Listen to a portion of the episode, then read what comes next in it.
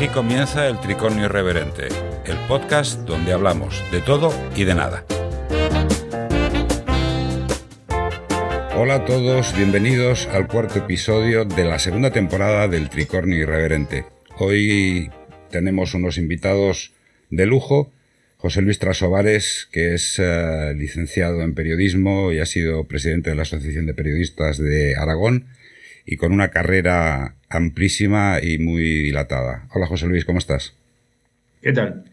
Muy bien. Y luego tenemos a Daniel Canales, que es abogado y está colaborando con Amnistía Internacional y también tiene mucho que decir de la libertad de expresión. Hola Daniel, ¿qué tal estás? Hola, muy buenos días. Encantado de estar aquí, muchas gracias. Y como siempre, Marco Fernández, nuestro colaborador habitual. Buenos días, Marco, ¿cómo estás? Buenos días, ¿qué tal?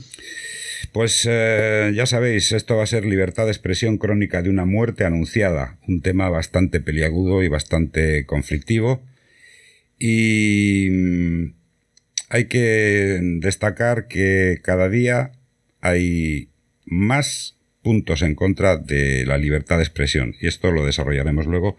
Pero primero vamos a hablar de la película, Marco, la que te toca hoy. Pues la película de hoy es una película que se estrenó hace creo que dos semanas o así, o tres como mucho en Netflix. Eh, una, una, película que a mí me, me sorprendió porque los actores que, que, la interpretan eh, se alejan completamente del, de los papeles en los que, bueno, al menos dos de la, del trío protagonista se alejan totalmente de los papeles en los que les hemos visto. Eh, nos encontramos con un Ryan Reynolds haciendo lo que mejor sabe hacer, un payaso, no es otra cosa porque es el, el cómico del reparto. Luego nos encontramos con un Dwayne Johnson, eh, La Roca, mm, totalmente alejado de los papeles de acción y de tipo duro que, que le caracterizan.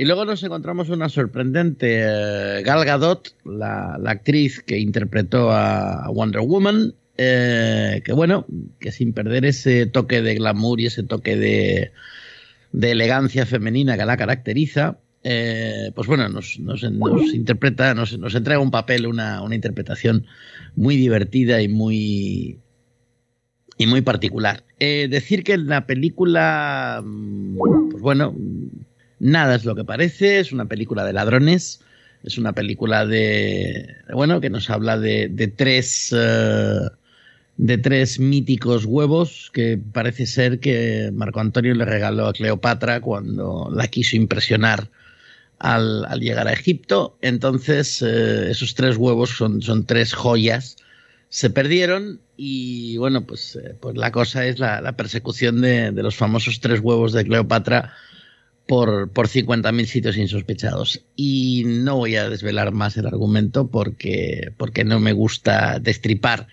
Pero sí decir que, a ver, no será la película del milenio, no será ganadora de Oscars, pero unas cuantas risas y unas cuantas, eh, unas cuantas eh, escenas muy divertidas, eh, desde luego que tiene. Yo la, yo la recomiendo, yo me lo pasé muy bien viéndola. Bueno, pues ya sabemos que la película es recomendable. Yo particularmente también la vi y me tiré por el suelo de la risa. Se ha unido a nuestro tricornio Enrique, eh, perdón, Endica Zulueta, que es abogado eh, experto en temas de libertad de expresión, entre otras cosas. Hola, Endica, ¿cómo estás? Hola, muy buenos días. Muy bien. Bueno, pues eh, vamos a seguir rápidamente con los libros, que hoy tenemos una selección de libros bastante importante. De no ficción, de ensayo, tenemos sobre la libertad de John Stuart Mill, editado por la editorial Tecnos, Actos de habla de John Searle, editado por Cátedra, sobre la libertad de Isaiah Berlin, editado por Alianza Editorial, y Los orígenes del totalitarismo de Anna Arendt, editado por Alianza Editorial. Estos libros son fundamentales si queréis eh, tener una noción de lo que es, eh, de lo que pensaban eh, los grandes pensadores del siglo XX sobre la libertad y la libertad de expresión. Y luego de ficción, uno que creo que es significativo y que dice todo sobre la libertad de expresión, o sobre la falta de ella, que es 1984 de George Orwell, editado por De Bolsillo. Un Mundo Feliz también habla de esas cosas, de Aldous Huxley, editado por De Bolsillo, y Fahrenheit 451 de Ray Bradbury, editado por De Bolsillo, era donde eh, es la, la, triada perfecta sobre los regímenes totalitarios. Exactamente, por eso, por eso lo hemos traído. Y luego el de cómics tenemos 1984 eh, de George Orwell, adaptada e ilustrada por Fido Nesti y editado también por De Bolsillo. Bartleby, el escribiente, de José Luis eh, Munuera, una adaptación del relato de Herman Melville, editado por Astiberri, y Cuentos de Gamayún. Este es un poco fuera del tema, pero también tiene, tiene, está interesante. Cuentos de Gamayún, El Rey de los Pájaros 1 y El Espíritu del Agua, el 2, de Alexander Utkin, editado por D-Books. Y ya sin más vamos a pasar al tema, ah, perdón, la serie, que, que es, que estamos, yendo tan deprisa que la serie no me la, me la dejaba en el bolsillo. La serie se llama Alex Rider, eh, de Gary Bort, con Otto Farrand, Stephen Dillian Vicky McClure y Andrew Buchan, entre otros. Es la historia de un espía adolescente y sus misiones para salvar el mundo, basado en los libros de Anthony Horowitz. No es que sea una serie que digas es sesuda, me hace pensar y demás, pero te divierte, porque tiene una serie de de situaciones que realmente mm, merece la pena simplemente para divertirse. Tampoco, ya que el tema de hoy es bastante profundo y bastante complejo, la serie no podía ser tampoco una de romperte la cabeza. Entonces hemos traído una serie pues para pasar el rato y divertirse. Y ya sin más, ahora sí, libertad de expresión crónica de una muerte anunciada. ¿Qué es la libertad de expresión? Cualquiera de vosotros. Bueno, es un derecho fundamental y como todos los derechos fundamentales no es algo que se nos concede, es algo que, tenemos desde que nacemos. Eh, yo creo que, que, a veces cuando decimos que luchamos por la libertad de expresión, como cuando decimos que luchamos por cualquier derecho fundamental, a veces nos equivocamos. Parece que pedimos al Estado que nos conceda algo. Y eso es como... Y, el Estado muchas veces asume esa posición. Está como una... Como si tuviera la baraja, baraja de las cartas y que nos da unas o nos las quita según la situación política o según sus intereses. Y el derecho fundamental, igual que el derecho a la dignidad o cualquier otro, otro derecho, lo tenemos desde que nacemos. Un bebé tiene derecho a la dignidad y tiene derecho a la libertad de expresión. Si bien es verdad que todos los derechos fundamentales también tienen sus límites que deben ser bien regulados y que solamente deben ser suprimidos por una eh, resolución judicial. En el caso de esta expresión esto siempre es difícil porque primero uno se expresa y luego llega la resolución, resolución judicial eh, que la limita. Em, también hay normas que limitan previamente la libertad de expresión y en este caso en España, y aquí ya voy a parar, eh, tendríamos como ejemplo supremo la ley de seguridad ciudadana, realmente llamada ley moral. ¿Y dónde están los límites de la, de la libertad de expresión? ¿Cuándo yo no puedo decir lo que me dé la gana? José Luis. Mm, bueno, es que lo que ocurre es que ese derecho fundamental, que efectivamente es así, eh, tiene luego un desarrollo que se, que se complejiza conforme, conforme existen y se, y se pueden utilizar múltiples recursos, como ocurre actualmente, gracias a la tecnología, gracias a, todos los desarrollos de la comunicación, pues eh, se puede manifestar de maneras eh, muy diversas y yo diría casi infinitas, ¿no? Y, sus límites, si, me, si, tuviésemos que hablar de límites, yo diría que, que cuantos menos límites, mejor. Es decir, que hay dos cuestiones que, en este, que cuando, cuando está fluyendo la comunicación por todas partes, eh, en Internet, a través de, los medios eh, convencionales o tradicionales, a través de mil plataformas y de mil mecanismos, lo fundamental es que los límites de la libertad de expresión los vaya, digamos, marcando la propia sociedad en su actitud de aceptación o de rechazo de los mensajes que va recibiendo los límites eh, institucionalizados mediante mecanismos jurídicos o mediante leyes, pues cuanto menos existan, mejor. Y en todo caso, cuanto más concretos sean, mejor. En España tenemos em, como delito la calumnia y la injuria, que, están contemplados en el Código Penal, y hay también una, ley orgánica de protección del derecho al honor y a la intimidad y a la propia imagen que se ventila en tribunales em, administrativos, es decir, como, como, como, como la posibilidad que tiene alguien de, exigir reparación cuando, cuando se ha vulnerado su, su, derecho al honor, que, bueno, que se ha convertido en algo bastante difuso. Y es curioso que estas dos, estas dos, eh, estos dos elementos que marcan algunos límites desde el punto de vista ya jurídico, pues eh, se estén utilizando muy poco. Otras cosas, otras figuras que están apareciendo, delito de odio, em, incluso la blasfemia empieza a ser considerada ya también algo, un, fenómeno, digamos, que los tribunales tienen que, limitar. A mí me parece que ahí no cabe, no cabe límite alguno.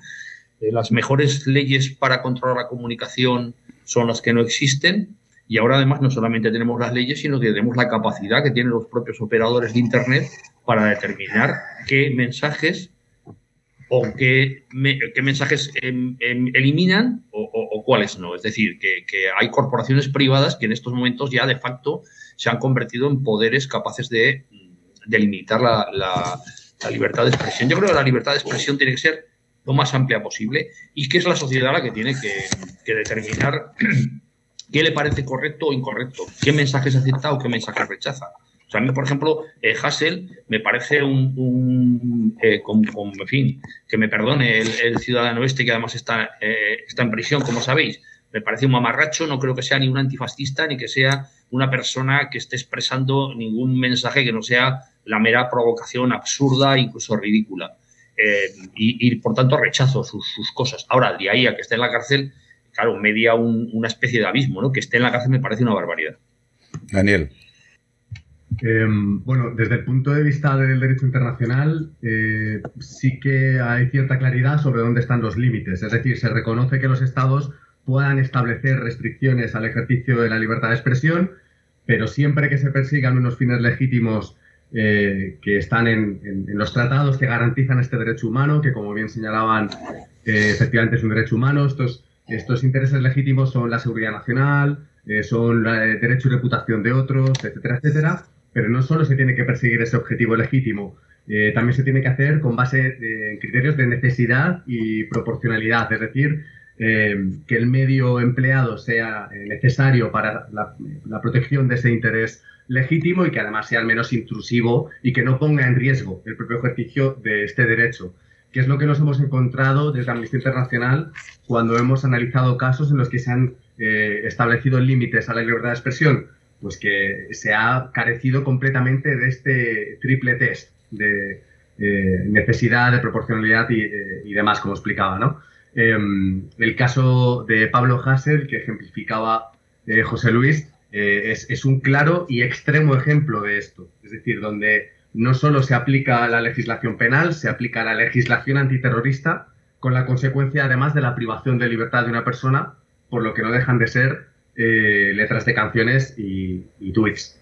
Em, entonces, ahí lo que observamos es eh, una clara desproporcionalidad en los límites que se han impuesto a, una serie de, expresiones. ¿no? Eh, conforme al derecho internacional, la persecución penal de expresiones solo se debería relegar para los casos más graves, donde estamos hablando de una incitación clara y directa a que em, como consecuencia de ese mensaje que se lanza, se cometan actos violentos.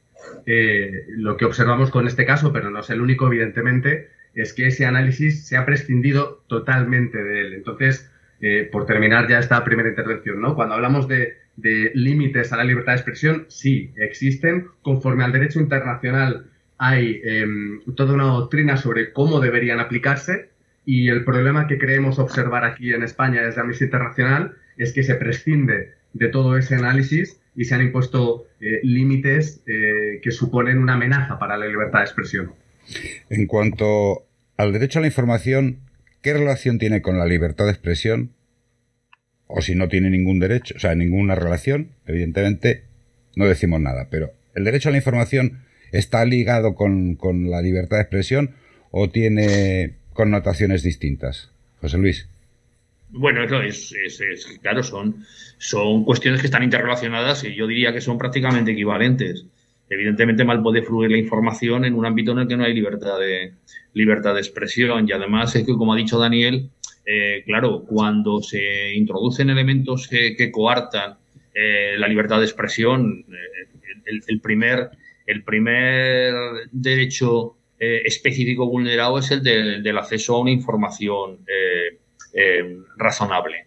Lo que ocurre es que, la libertad de expresión abarca, como, como, hemos comentado, ya muchos campos. Estamos hablando de, la información, pero también de la creación artística, de, fin, de, múltiples expresiones eh, que podrán gustar más, podrán gustar menos, pero que bueno, que tienen, que tienen en la libertad de expresión su, su, cauce natural para, para, funcionar. Pero bueno, el derecho a la información, eh, claro, es, es, un, un, factor que, que está, que, está ahí, ¿no? Eh, también es cierto que ese derecho se, se puede vulnerar de muchas maneras. Quiero decir que que puede haber mucha libertad de expresión y, la información estar, como decía Gabilondo, pues eh, cuando hay una inundación y todo el mundo está con el agua al cuello, lo primero que falta es el, agua potable, ¿no? Es, quiere decir que puede haber un, una, un, ámbito de expresión eh, muy abierto y muy y sin embargo está repleto de, noticias falsas, de mentiras, de bulos. Bueno, eh, pero vamos, desde luego, la libertad de expresión es fundamental para que, para que haya una información eh, veraz y, efectivamente una información que sea molesta eh, para, las personas que tienen una posición de poder, que, toque los, los, elementos, digamos, en los que el poder se manifiesta de una manera arbitraria, por ejemplo, o corrupta. Pues si, si no hay libertad de expresión, ya me diréis. En cuanto a la sociedad digital en la que vivimos, eh, tenemos unos derechos digitales y la libertad de expresión, ¿cómo influye en esto, Indica? Si me lo permites, yo quería incidir un poco en, lo, en la relación, en la relación no quiero cambiarte el guion, ¿eh? Sí, no, no, no, vamos, el guion, el guion no, es un corsé, es, eh, es, es, moldeable. Dime, dime. Perfecto. Eh, la, relación entre libertad de expresión y la libertad de información es, obvia, es bidireccional. Eh, la información es poder y, quien maneja la información maneja también el poder.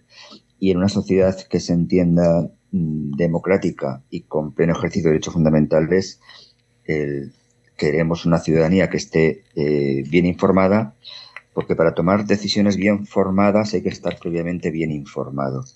Entonces, lo que me cuenten, eh, de lo que yo esté informado, podré expresarme yo mejor mi pensamiento. Lo que decimos, lo que expresamos es aquello que pensamos. Y para poder pensar, previamente tengo que estar bien informado. Por supuesto. Eh, José Luis San Pedro decía que la libertad de expresión no vale absolutamente para nada si no tenemos libertad de pensamiento. Y yo quería profundizar en esta idea, el derecho a la libertad de pensamiento, que es algo previo a todos estos derechos.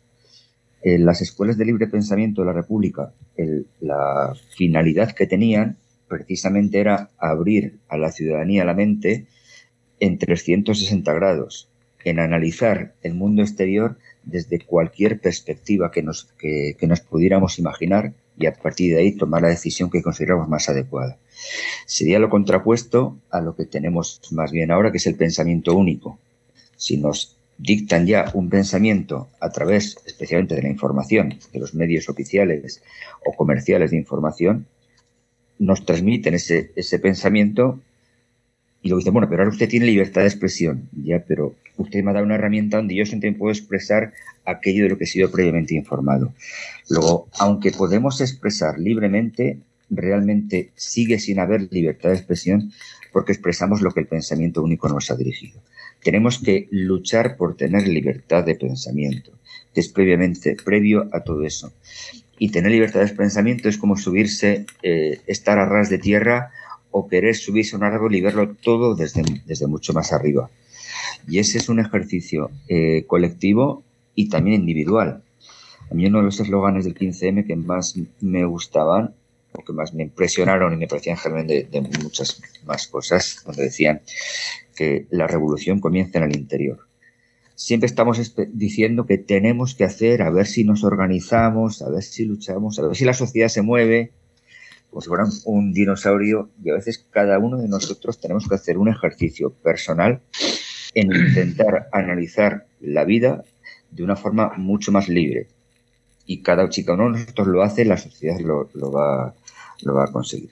Respecto a lo de Hassel, em, eh, estoy muy de acuerdo, además, en, la libertad de expresión que tiene aquí el, compañero de mesa, disculpa que no me acuerdo el nombre, periodista. Em, José Luis. De que le guste, José Luis, perdona, José Luis, de que te guste o no te guste, por supuesto, eso es libre. Eh, pero lo importante aquí es el derecho que tiene Hassel a decir lo que le dé la gana, siempre y cuando no afecte a derechos fundamentales de otras personas, alimentando el odio violento hacia otras personas, cosa que yo creo que directamente no, no, ha hecho. Orwell decía que libertad de expresión es decir eh, precisamente aquello que la gente no quiere oír. Y, y yo creo que tenemos que defender la libertad de expresar de las personas, especialmente cuando no estamos de acuerdo en lo que dicen esta frase que le atribuyen a Voltaire, pero que luego no era de Voltaire, sino que era de una mujer, como suele suceder, no estoy de acuerdo con lo que dices, pero defenderé hasta la muerte que tú lo puedas expresar, eso me parece fundamental. Y aquí tenemos que hacer una crítica desde la perspectiva progresista, y aquí siempre me meto en un lío cuando, cuando digo esto en tertulias como esta, eh, de que nos cuesta mucho, siempre luchamos porque tengamos derecho de expresar los pensamientos que están cerca de nuestro entorno, pero esto incluye también el derecho a que puedan expresar pensamientos personas que están en, la, en el lado opuesto a nuestro pensamiento. Que también luchemos porque ellos puedan expresar lo suyo. Yo quiero hacer aquí un inciso. En las ideas de extrema derecha, con todo lo tóxicas y lo peligrosas para la democracia que son, ¿tienen cabida en la libertad de expresión? O como dijo. Popper, había, eh, no hay que ser tolerante con el intolerante, porque se mete dentro del sistema y lo corrompe, lo destruye. Esto, esto mm, es importante. yo, sé que cuando saco esto siempre es esta, esta polémica y a mí me parece que, es interesante porque nos remueve. Cuando nos estamos en, en nuestra, en las frases y, y, tenemos derecho a expresar lo que nosotros queremos y tú dices ya, y el otro, y el que está en el otro lado, bueno, bueno, esto ya nos inquieta más lo que tenemos que analizar es cuando el otro está en el otro lado, el otro está arriba. Una cosa es el Estado, que eh, pedir la libertad de expresión del Estado cuando nos está imponiendo todo un pensamiento único, pues es que no, ni siquiera es que esté ejerciendo un derecho, ejerce un poder. Y otra cosa es eh, la libertad de expresión de pensamientos que pueden ser ideologías que no nos gusten, pero que simplemente se, tienen, para mí, si tienen derecho a ser expresadas. Por ejemplo, em, esto que dice de, que no, no, no, hay que dar voz a los, a los intolerantes, eh, el, problema es cuando dices eso, es que al final el, intolerante eres tú. Porque ¿quién decide quién es el tolerante, quién es intolerante? Los sellos lo va a poner el Estado. Y el Estado cuando se dice hay que prohibir, prohibir partidos políticos, sí, prohibamos partidos políticos nazis. Entonces, estamos a favor de la ley de prohibición de partidos políticos. Van a prohibir los más cercanos a nosotros. sin duda. Pero es que el problema.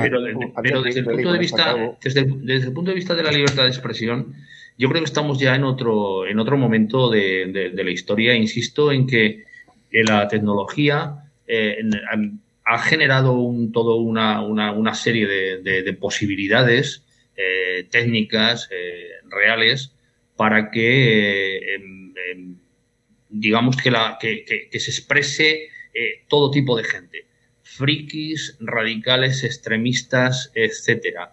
Eh, ¿El Estado em, impone un pensamiento único? Bueno, em, yo creo que es, que es, muy difícil en estos momentos que, los Estados, como, como, tales estructuras de poder, sean capaces de, dominar y de manejar el pensamiento, salvo allí donde ejercen una, una, donde hay regímenes autoritarios que son capaces, por ejemplo, por lo que ocurre en China o en otros lugares, ¿no? que son capaces de eh, anular las señales o el funcionamiento de las plataformas de Internet. A partir de ahí, yo en estos momentos lo que veo es una enorme, eh, una, enorme cacofonía en la cual, pues, eh, bueno, los, los conspiranoicos, los, los, los ultraizquierdistas, los, los majaras, en fin, todo, todo un, universo de personajes y de, y de corrientes de opinión se está manifestando, los antivacunas, los, en fin, los negacionistas de toda clase. estoy de acuerdo contigo en una cosa, eh, y es que efectivamente en lo que solemos denominar las izquierdas, ha aprendido también una cierta llama eh, censora, una especie, digamos, de, necesidad de que cuando la otra parte se manifiesta, pues sea de alguna manera em, em, reprimida. Y yo añadiría, y que claro, esto también es, esto efectivamente tiene que ver con el hecho de que aquí todo el mundo lo que quiere es que, ver que se reflejan sus opiniones, pero no las opiniones de los contrarios. Pero yo creo que, estamos en otro nivel y que, todo tipo de opiniones se, están manifestando. Estamos hablando de que la libertad de expresión se viene abajo, pero yo jamás en mi vida había, había visto em, eh, tal torrente de insultos hacia, hacia un gobierno como los que se están produciendo ahora y, se producen a través de, las redes, a través de, los propios medios que en la medida en que abren la, abren la posibilidad de que se opine sobre sus informaciones, sobre sus artículos, eh, abren ahí una puerta por la que se cuela todo tipo de gente diciendo las cosas más, más tremendas que, uno se puede imaginar. Pero hay otro, otro factor que yo me, gustaría agregar a la ecuación, porque se refiere mucho a la situación en España, y es el hecho de que... Eh, de que hay ahora un, ámbito judicial, eh, no sé si muy grande, muy pequeño o muy mediano, yo creo que, es exageradamente grande para, eh, para, para, lo que, para lo que cabría entender desde un punto de vista lógico, y es que mm, se está empezando a admitir una gran cantidad de, de, cortapisas a la libertad de expresión desde el punto de vista de una judicatura que tiene unos planteamientos extraordinariamente conservadores. Es decir, que los abogados cristianos sean capaces de hacer prosperar, de que se les haga caso en los juzgados, cuando lo que plantean es, eh, pues bueno, eh, lo que plantean como, como atentados a la libertad de culto, el que alguien simplemente eh, se critique, se mofe o incluso blasfeme directamente, me parece una barbaridad. El caso de Hassen me parece, ya he dicho, una barbaridad y otros más que se han producido yo creo que aquí hay otro, hay un factor nuevo, ¿no? Y es el factor de que, bueno, de que los tribunales se ha oído un poco mal esto último que has dicho.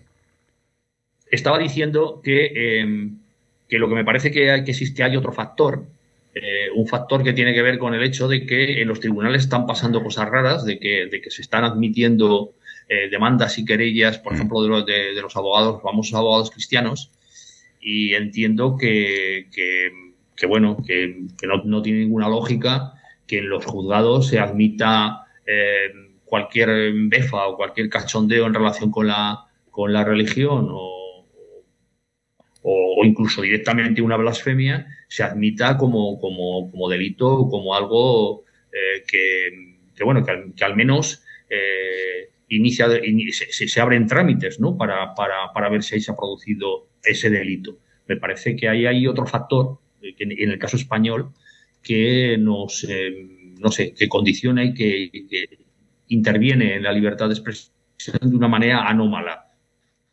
Pero es que aquí... está pasando en la, en Sí, es que aquí en España con la Iglesia hemos topado. Date cuenta que mm, ya desde la Constitución está mal hecho porque ponen, eh, dice en el título primero que España será un, es, es un país aconfesional cuando tenían que haber puesto en su momento que era un país laico y que la iglesia la pague cada uno, el que quiera tener iglesia que la pague.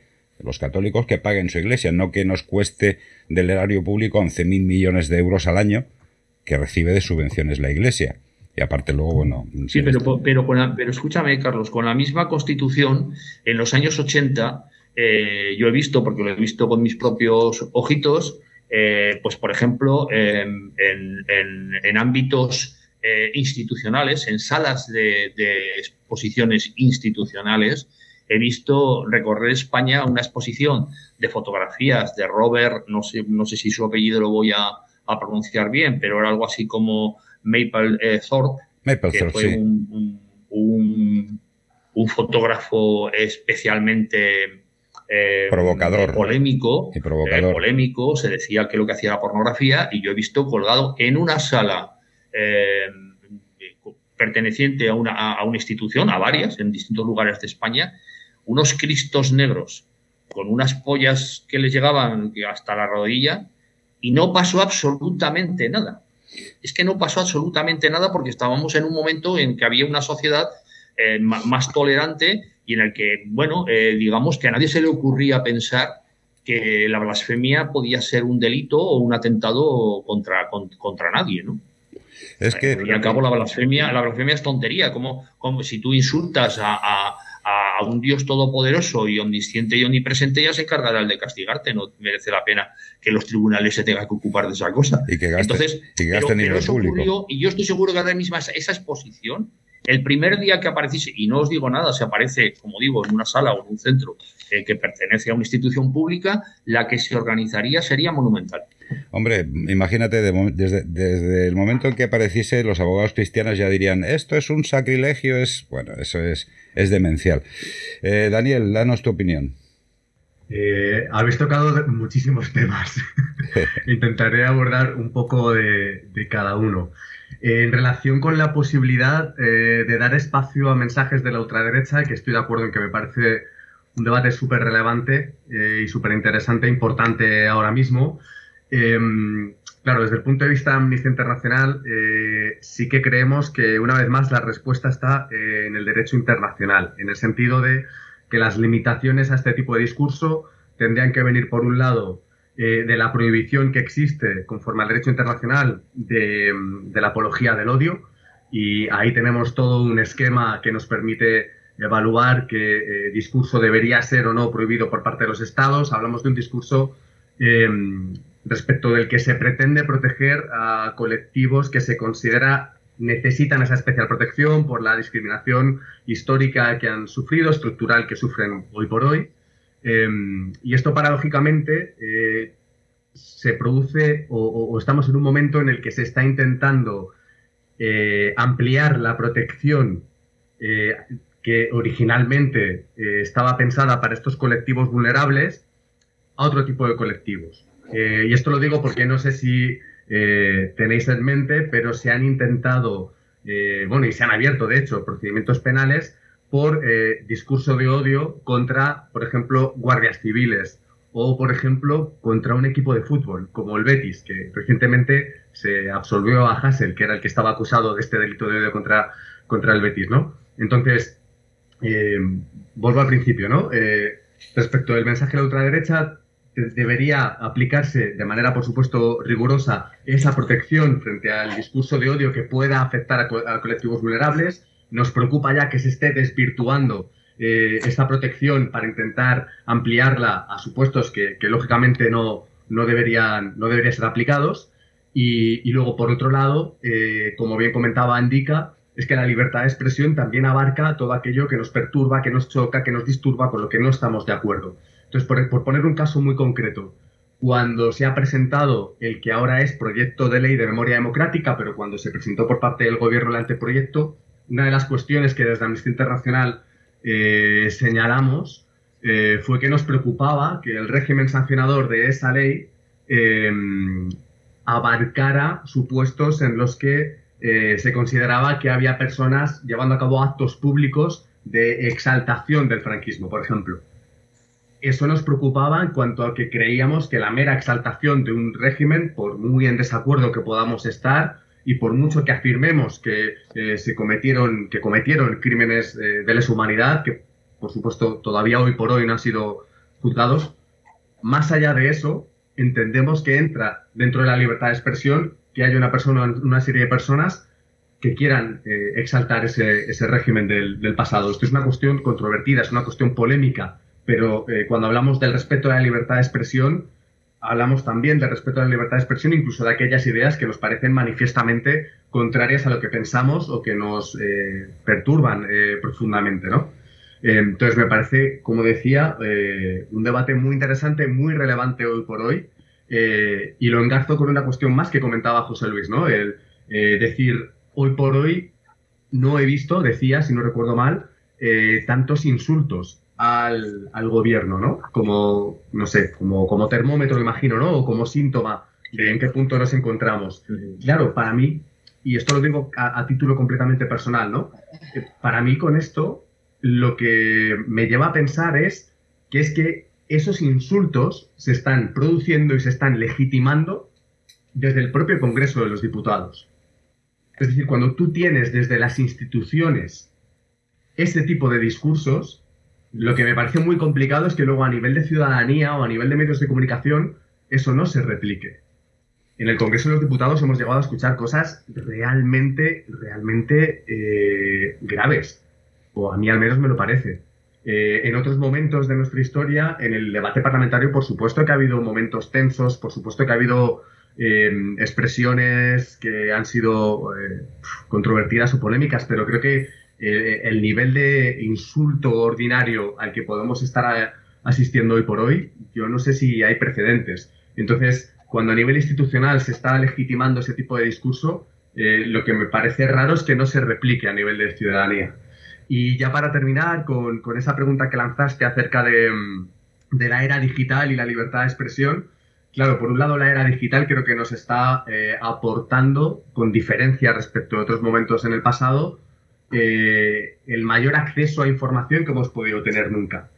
Y esto es en sí algo eh, muy positivo. Pero por otro lado, y ya ha sido una cuestión que en, esta conversación ha aparecido en distintos momentos, em, tenemos grandes plataformas de contenidos que a su vez son monopolio en, la distribución de, esa información, como pueda ser eh, Google o como pueda ser eh, Facebook. Em, y esto a mí me genera una pregunta, ¿no? En el sentido de que em, al final no se puede o creo que no debería obviarse la responsabilidad de estas plataformas de contenidos respecto de la información que se vierten en dichas plataformas, la responsabilidad que tengan para prevenir que se eh, distribuya y se publique en esas plataformas eh, discurso de odio, discurso racista, etcétera, etcétera, pero al mismo tiempo eso puede generar una serie de incentivos a estas plataformas para ser excesivamente celosas a la hora de, delimitar qué es o no eh, discurso de odio, si han recibido esa responsabilidad por parte del Estado. Y voy más allá.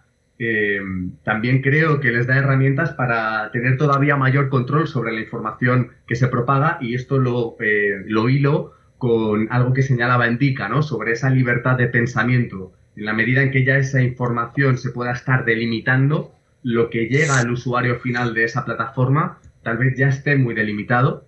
Y es otra cuestión también que quería poner encima de la mesa. Bueno, yo, yo quiero apuntar una cosa que hay, hubo unas noticias de una ex dirigente o de una, una persona que trabajaba en Facebook y que decía que la limitación de la información no se producía con los mensajes de extrema derecha, negacionistas, eh, terraplanistas, toda esta gente. Y esto se vio en, en, las elecciones eh, de, Estados Unidos, en las pasadas elecciones que ganó Trump. Eh, los mensajes de la extrema derecha entraban, vamos, y además lo que a mí me, alucina y lo que me deja, me deja totalmente nubilado es que los propios dirigentes de Facebook lo sabían y lo potenciaban. O sea, existe una polarización en, en, en, cuanto a la libertad de expresión y en cuanto a en cuanto a, al mensaje que, lanza cierto tipo de, colectivos o de una ideología determinada, ¿esa polarización existe? Indica. Siempre hay una polarización. El izquierda-derecha, arriba-abajo, eh, existe, pero yo no, no, he entendido muy bien a qué te estás refiriendo. ahí que sea novedoso. O sea, yo no he visto en, la situación con Donald Trump algo más diferente aparte de lo estético en Estados Unidos que en otras situaciones. Digo estético en cuanto a Donald Trump, pues es un personaje, está la persona y está el personaje. Se ha creado un personaje especial, pues que dice muchas más barbaridades, más tipo Jesús Gil, no cosa así, pero pero no tiene, aparte de eso y de ciertas salidas de tono, o sea, el botón para bombardear eh, Afganistán o bombardear Irak lo apretó Bush también, parecía, podía parecer más comedido, Bush, padre especialmente, Bush hijo también un poco más burdo, pero es una cuestión para mí estética. Eh, la ética, que es lo que es importante, yo no he visto que haya habido ninguna modificación están arriba, abajo, derecha, izquierda y luego el, poder y, las clases más desfavorecidas, clases más pudientes y, la, y el, pensamiento único y la disidencia. Yo como ya me has permitido antes que, que cambiemos un poquito. Yo sí, quiero hablar, aunque sea un minuto, del tema de los sentimientos religiosos, de la ofensa a los sentimientos religiosos, que en este país este, el poder que tienen eh, no abogados cristianos, sino lo que representa esta, esta asociación, eh, tiene mucho, mucho que ver eh, la historia, la historia recientísima del país. España es el único país del mundo, salvo que me digáis a uno que me equivoco, en que ha tenido un, Estado eh, cristiano, integrista, católico. O sea, aquí hablamos del integrismo islámico y sin embargo no se habla nunca del integrismo cristiano que sí lo ha tenido España. Y lo tiene España desde el 36 hasta el 75. Aquí hemos tenido un presidente del gobierno que lo era por la gracia de Dios. Es que es acojonante, por la gracia de Dios. Y, lo que y luchó por la, en, la, en la cruzada. Y todo, todo era divino. Entonces, ese poder teníamos un, no, un Estado que defendiera eh, la religión católica, sino que era, un Estado que era católico. Eh, estaba fusionada el Estado católico con el, con, el Estado, con el Ejecutivo. El Ejecutivo que era, que era militar, además. Eso, ese poder que ha tenido la Iglesia Católica en este país no se ha difuminado. Como los grandes poderes, aquí no ha habido transición realmente. Aquí no ha habido, no ha habido ningún juicio, aquí no ha habido ningún condenado. Aquí el ejército ha seguido igual, la iglesia ha seguido igual, los poderes financieros han seguido exactamente igual. También es uno de los pocos países del mundo que ha pasado de una, de una dictadura a una supuesta democracia formal sin, por arte de magia, por el, por el aire. O sea, hasta, en Argentina Pinochet estuvo formalmente al menos procesado. Aquí no ha pasado absolutamente nada. Y, el, y con el poder de la Iglesia Católica igual. Entonces, siguen teniendo un poder supremo en que, y eso impone, eh, supone, perdón, que en el Código Penal todavía existen delitos religiosos y todavía hay una, un delito de ofensa a los sentimientos religiosos. Yo he tenido la oportunidad, el privilegio de defender a Willy Toledo, eh, encausado, simplemente por escribir me cago en Dios, y, defender a las Femen simplemente por, poner eh, expresiones en, su cuerpo dentro de una iglesia. Más otras personas también mm, procesadas sin tanta proyección mediática. Pero yo siempre considero es porque antes de ayer este país era eh, católico, no católico la ciudadanía, sino el propio Estado. Y del otro, de lo que has entendido es que lamento ¿eh? ir así como sacar temas antiguos y, nuevos. Del otro no veo una polarización eh, especial, como digo. Lo de los. Eh, me parecía muy interesante lo que ha comentado el compañero de Amnistía, que también dime cómo te llamas. Daniel. Daniel, perdona, Daniel. Respecto a, esta proyección nueva, este, este proyecto nuevo, el que sea delito el que pudiera ser delito la exaltación del franquismo, a mí me parece una aberración. No porque yo vaya a me parezca bien que se, exalte el franquismo, por supuesto que no, ¿no? Está en las antípodas de lo que yo puedo, de lo que yo puedo pensar. Pero es que caemos tanto en la trampa, desde mi punto, de humilde punto de vista, en que de que puede haber soluciones a los problemas sociales a través del Código Penal, es que siempre se pone en nuestra contra. Queremos penalizarlo todo, incluso de perspectivas progresistas.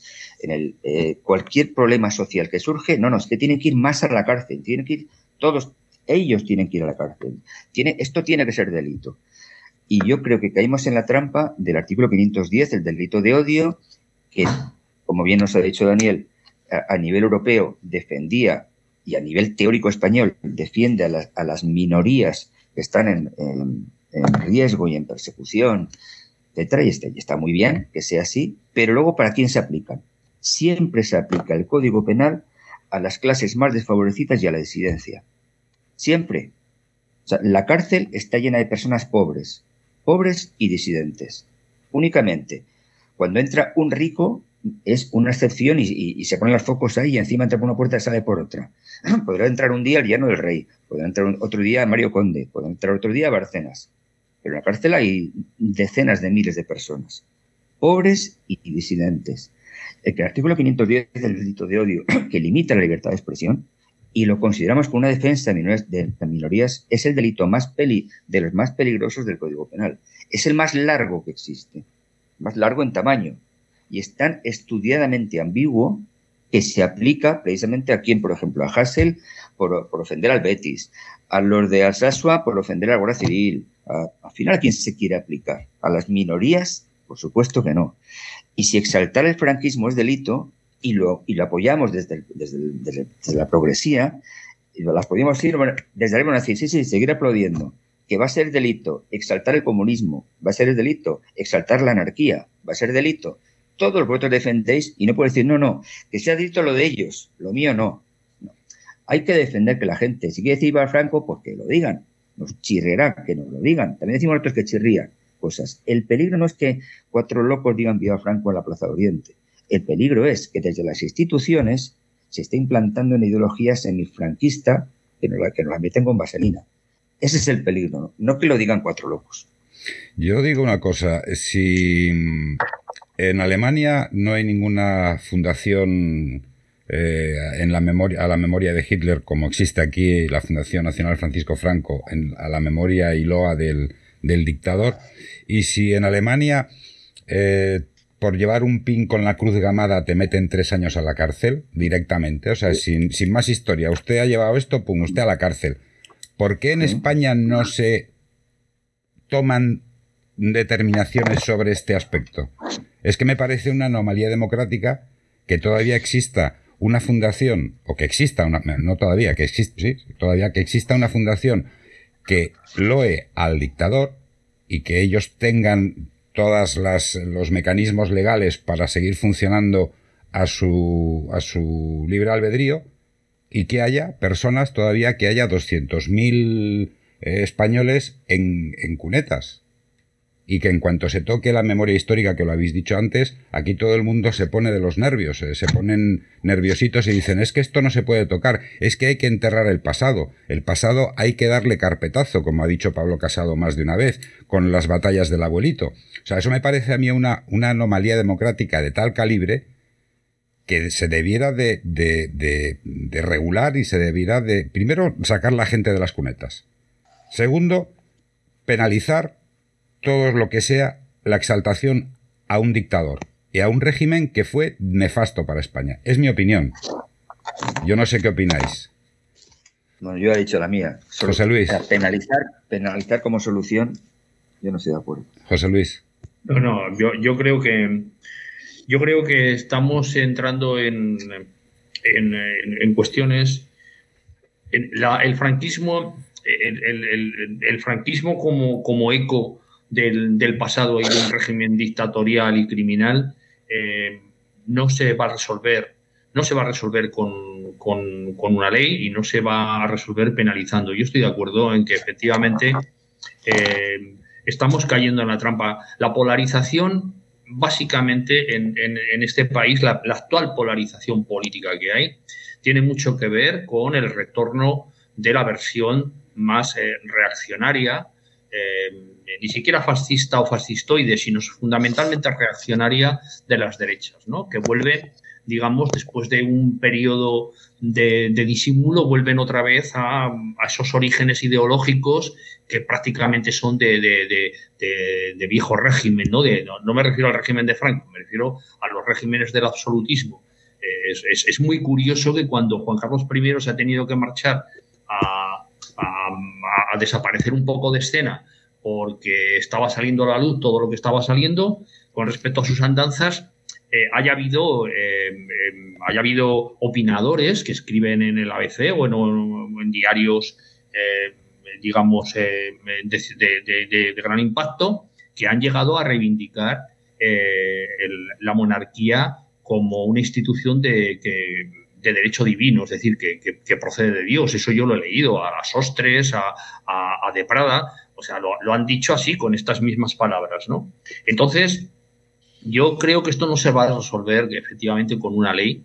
Una, me parece bien que haya una ley de memoria histórica que ponga en valor eh, y, que, que, cree algún tipo de, de, de compensación o, o, de, o, de, rehabilitación de las víctimas del franquismo, que las homenajee y que ponga en orden el tema de, sus, de sus restos todavía desperdigados en las cunetas. No son 200.000, son menos, pero vamos, son muchos en, cualquier, en cualquiera de los casos. Pero yo no creo que la izquierda deba jugar un juego en el cual em, además eh, está en inferioridad de condiciones. Porque eh, una consecuencia de, las limitaciones que tuvo la transición política en España, es decir, la imposibilidad que hubo de, ejercer o de desarrollar una ruptura democrática, es que todavía el aparato del Estado, eh, el aparato del Estado em, tiene las connotaciones ideológicas que tiene. Yo antes he hablado de los jueces, podemos hablar también de los policías. Probablemente a lo largo de los años 80 y 90 una especie de ayornamiento, es decir, una especie de, dulcificación de la, de la naturaleza, pero ahora, por ejemplo, es muy, es muy curioso ver cómo eh, em, todas las nuevas generaciones, todas las nuevas promociones de guardias civiles y de policías están tan, tan, tan tocadas por los planteamientos de Vox, de tal manera que los, que, los sindicatos o las asociaciones de guardias civiles em, tradicionales, que hasta entonces eran mayoritarias a la hora de representar estos cuerpos, eh, han sido barridas por, eh, sindicatos de, nueva creación, que proceden de Jusapol, que son, joder, que son hechuras de, de, Vox. Y, y, cuando la izquierda eh, cree que se puede jugar un juego de ir al encontronazo, se equivoca. Y cuando se equivoca porque, porque la correlación de fuerzas no, no, no, le favorece. Es decir, yo creo que, que, tenemos efectivamente que movernos en, en, la reclamación, en, hacer unos márgenes para la libertad de expresión lo más amplio posible, aunque efectivamente esa amplitud incluya gente que no nos gusta. ¿Eh? Porque esa gente ahora en un clima de polarización que básicamente es un clima de encontronazo contra, contra las instituciones democráticas o contra los factores, digamos, de profundización democrática que hayan podido existir en España por parte de, los elementos más reaccionarios, ellos son mucho más potentes, ellos son mucho más poderosos, ellos van a contar con, con un eco que tienen sus planteamientos dentro, como digo, del aparato del Estado y volvemos otra vez al principio del, del, problema, que es pues un problema de correlación de fuerzas y es un problema de que, claro, cuando en España hablamos de polarización, bueno, ¿quién polariza? De acuerdo que hay gente eh, de, radical, bien sea de los nacionalismos periféricos o de la izquierda, que contribuye al, ruido y, al insulto y a la chulería y a las tontadas. Pero realmente quien tiene la sustancia, quien tiene los recursos para que esa, para, que esa polarización, eh, digamos, empuje hacia su lado, es quienes lo han tenido siempre. Y, son, y, son, y son las derechas. A mí me, yo creo que ahora hay unos debates. Eh, el, tema que habléis de la religión forma parte de lo mismo. ¿Por qué emerge ahora de nuevo la religión católica como un factor imperativo para, para limitar determinados aspectos de la libertad de expresión? A veces llegando a, situaciones ridículas. Pues bueno, pues porque forma parte de, esa polarización.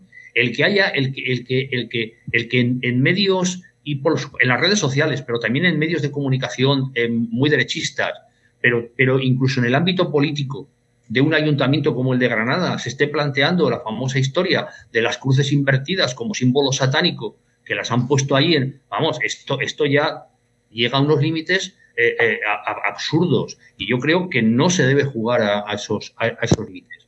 Yo, creo que, nunca se debiera haber, por ejemplo, eh, puesto mayores límites a, los carteles de Vox en la campaña electoral de Madrid en relación con los menas. Oiga, mire usted, no nos gusta, no me parece bien, pero no vi yo ahí que hubiese específicamente un, delito y, por supuesto, en cualquier caso, la Junta Electoral tampoco lo iba a admitir, como no lo admitió, ¿no? Como, como, como dejó que los carteles siguiesen ahí. Yo creo que los progresistas tenemos que aferrarnos a la libertad de expresión en la acepción que esto ha tenido eh, siempre. Y, el problema no es que exista la Fundación Francisco Franco, que, que lo mejor sería, digamos, eh, dejarla ahí arrinconada. Eh, sino que eh, en estos momentos el franquismo esté siendo exaltado eh, porque hay una corriente, una corriente social y una corriente de opinión, por eso no se va, no se va a resolver eh, penalizándolo. Eso no se resuelve penalizándolo. Aparte te voy a decir una cosa, Carlos. En Alemania hay neonazis por todas partes y, y, ahí están. tampoco, tampoco Alemania, que es verdad que tiene una constitución que es que, es, que es demócrata en cuanto que es demócrata militante, pues, eh, pero bueno, ahí, hay neonazis y, ahí, ahí están. al margen de otra cuestión, para explicar qué diferencia puede haber entre Alemania y España. Es que en Alemania eh, los nazis perdieron la guerra y, Alemania sufrió un durísimo correctivo que la dejó como, como la dejó. En España la guerra la ganó el franquismo. Daniel. Eh, sí, me parece interesante comenzar por esto último que comentaba José Luis, ¿no? El hecho de que, por ejemplo, estados como Francia o Alemania tengan esta democracia militante, eh, en ningún caso ha impedido que la ultraderecha tenga predicamento y se haya erigido con grandes parcelas eh, de representatividad y creo que, eso es así, ¿no? En, eso la verdad es que estoy muy de acuerdo. Y, efectivamente, como decía Indica, ¿no? esa huida hacia el derecho penal que hay en tantos ámbitos, como si la solución política de determinadas cuestiones pasara por la criminalización, también creo que, eh, es un error. La verdad es que en esos puntos muy, muy de acuerdo. Em, en relación con, con, lo que hablábamos, ¿no? Sobre la memoria histórica, la memoria democrática y la posible criminalización o sanción a la exaltación del franquismo, claro, yo no sé dónde hay más exaltación del franquismo en el hecho de que una serie de personas se pueda congregar en una determinada fecha para lanzar loas a Franco o en el hecho de que hoy por hoy, como, como bien comentabas, Carlos, todavía haya eh, miles y miles de personas que no han podido dar un adiós digno a sus seres queridos, cuyos restos todavía hoy por hoy permanecen en, fosas comunes, en enterramientos clandestinos, sin que haya habido en absoluto una acción decidida de la justicia para investigar esos crímenes, para reparar a las víctimas, y donde todavía hoy, tantísimos años después, cada vez que em, se eh, pone encima de la mesa el necesario abordaje del pasado por parte de nuestro país, eh, los mensajes que se lanzan es que todo eso es reabrir heridas, reabrir heridas del pasado, remover cosas que ya tendrían que estar totalmente aquietadas, ¿no? Entonces, a mí eso me parece em, realmente el problema, el problema de raíz que se tendría que abordar y que no pasa por el hecho de eh, criminalizar determinadas, determinadas expresiones. Hay un problema, eh, y, así lo ha señalado Naciones Unidas de forma reiterada al Estado español, sobre cómo no se ha llevado a cabo un verdadero proceso de justicia transicional donde eh, la justicia y la reparación de las víctimas haya sido el, verdadero, el verdadero objetivo. Vamos a retomar lo de la sociedad digital, derechos digitales y libertad de expresión en las redes sociales. Indica. ¿Cómo ves tú las redes sociales? Las redes sociales no dejan de ser más que una, un, reflejo eh, por otra vía de lo que tiene la sociedad. Lo, que, lo que ha fomentado también es más, eh, no tan, o sea, por un lado el, enriquecimiento en cuanto que las redes eh, han, han, conseguido que los movimientos sociales disidentes del mundo estén más, puedan expresarse y personalmente también pueden expresarse al mismo nivel que se puede expresar teóricamente, al mismo nivel que se puede expresar incluso un gobierno, incluso que yo pongo una página web y el, gobierno pone su página web y en principio todo el mundo tiene el mismo acceso a una y a la otra. Hmm. Eso no había sucedido con, con anterioridad. Otra cosa luego la promoción que tengan esas páginas, pero en principio tenemos una forma de expresarnos al mismo nivel que el que es poderoso. Internet que fue creado eh, Internet es una red de, origen militar y en cuanto que se utiliza por el, en el ámbito civil, mm, entender utilizar, se utiliza con dos finalidades, una, finalidad comercial, indudablemente, y otro de, control social, sin embargo, tienen que asumir el riesgo de que la ciudadanía también utiliza por primera vez una herramienta del poder al servicio, puede ser, de la disidencia. Eh, entonces, ahí sí hay más expresión. El problema aquí es que se está con el anonimato, estamos asistiendo a, una expresión, a muchas expresiones muy Antes hablaban del insulto, estoy muy de acuerdo. la libertad de expresión no puede equivalerse a la, libertad de insulto, sin más. No porque la gente no tenga derecho a insultar, sino que uno puede insultar y corres el riesgo de que uno, te pongan una demanda por atentado del honor o te pongan una, un, una querella por injurias, sino porque eh, no realmente no está expresando un pensamiento rico, no está, no está expresando un pensamiento que induzca a la reflexión de las demás personas, que es a lo que yo creo que me parece una eh, lo que yo quiero oír o lo que yo quiero expresar siempre es invitar a la reflexión. A mí el que un político, como bien ha dicho antes Daniel en el, Parlamento, diga a otro, pues tú, tú, eres un inútil o tú eres un sinvergüenza o tú... Eh, no es que no tengan derecho a hacerlo, pues ellos sabrán si se denuncian o se demandan, sino que es de una pobreza intelectual tan grande que no nos enriquece absolutamente nada.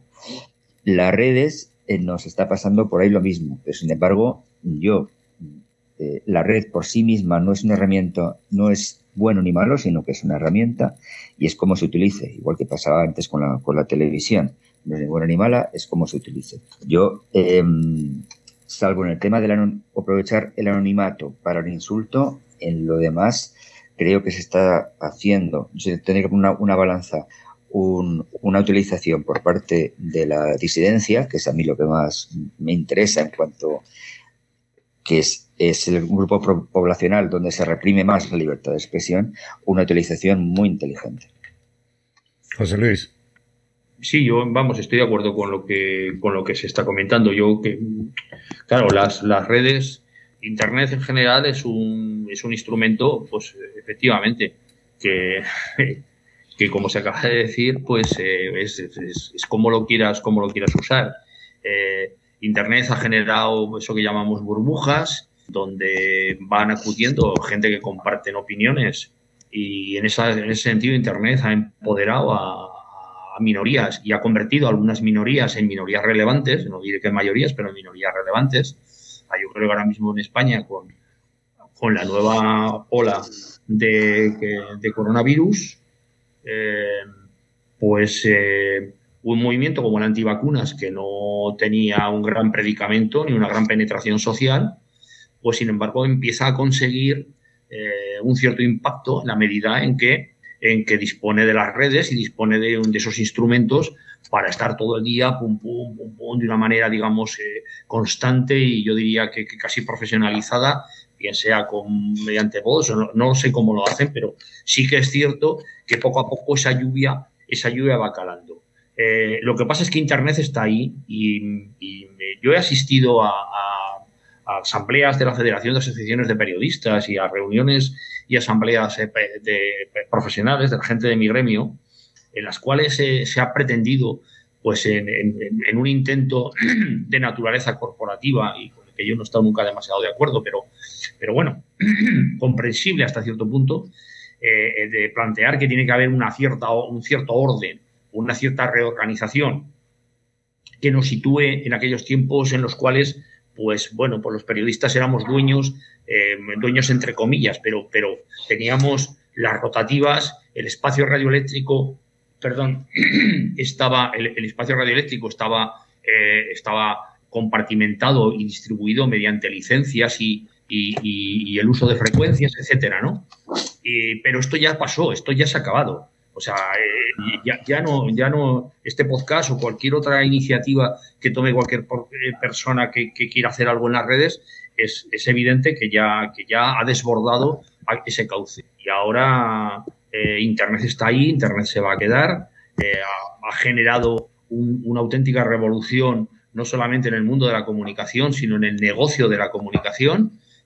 Los medios convencionales particularmente la prensa escrita, se ha visto desprovista de la noche a la mañana de su principal recurso económico, que era la venta de publicidad.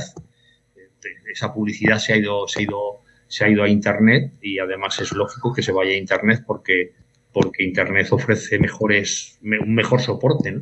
No, no, es lo mismo eh, vender un piso o, ir a comprarlo mirando los anuncios por palabras de, de un diario, y los anuncios cortitos, pequeñitos, que los cuales se, daban cuatro datos para que la gente te llamase, a, entrar al idealista o a fotocasa, ¿no? Donde, donde la posibilidad que tienes de ver si eso te interesa o no te interesa es mucho mayor de entrada. Entonces, yo creo que la, que la que, que, Internet es un fenómeno que ahora, del que ahora ya no se va a poder prescindir y que, por supuesto, va a ser muy difícil, si no imposible, de regular.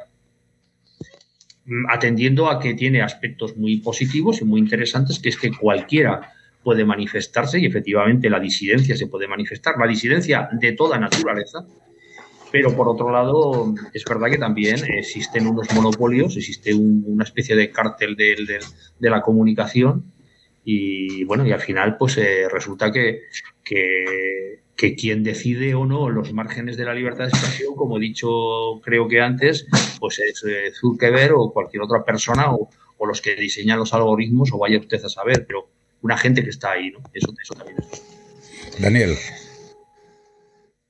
Em, sí, eh, o sea, creo que, como se ha comentado, ¿no? La, y como comentaba anteriormente, la era digital, sin lugar a dudas, nos da eh, un acceso a la información como nunca hemos tenido antes y efectivamente esto proporciona herramientas para la crítica a centros de poder, ya sea gubernamentales, ya sea corporativos. Esto es así y creo que es algo eh, positivo. También, por supuesto, tengamos en mente que existe, existe una frontera, existe una brecha digital. Es decir, eh, no es tan sencillo en según qué lugares o en según qué estamentos sociales eh, tener acceso a un ordenador con conexión a Internet. También hay, hay una limitación a ese acceso a la información y a esa posibilidad de, difundir ideas a través de, de, la red, por no hablar de esos contextos o de esos países que se pueden permitir y lo hacen, por ejemplo, digamos, apagar Internet, por entendernos, eh, cuando se producen protestas masivas en la calle, como ha pasado en Egipto, en Sudán o, en Zimbabue, por citar unos, unos ejemplos que, eh, ha documentado eh, Amnistía. Dicho todo esto, y vinculado a una cosa que comentaba José Luis que me ha parecido interesante, creo que la pandemia ha mostrado de forma muy clara eh, para qué puede servir Internet en, su vertiente tal vez más peligrosa, ¿no? En el sentido de que Internet ha servido para la propagación eh, de muchos mensajes que han resultado peligrosos para la salud pública. Entonces, para mí esto abre el interrogante de cuál debe ser la respuesta eh, del Estado y de las autoridades ante este tipo de situaciones. Em, en algunos, en algunos países, Amnistía Internacional ha documentado cómo la respuesta por parte de los estados a estas situaciones, es decir, el pretexto de estar combatiendo eh, fake news o bulos, eh, realmente se ha, utilizado y se ha empleado para callar la disidencia y para callar la crítica a la gestión que estaban llevando a cabo esos gobiernos eh, de, la política frente a la pandemia, ¿no? Pero está claro que creemos que algo sí se tiene que hacer.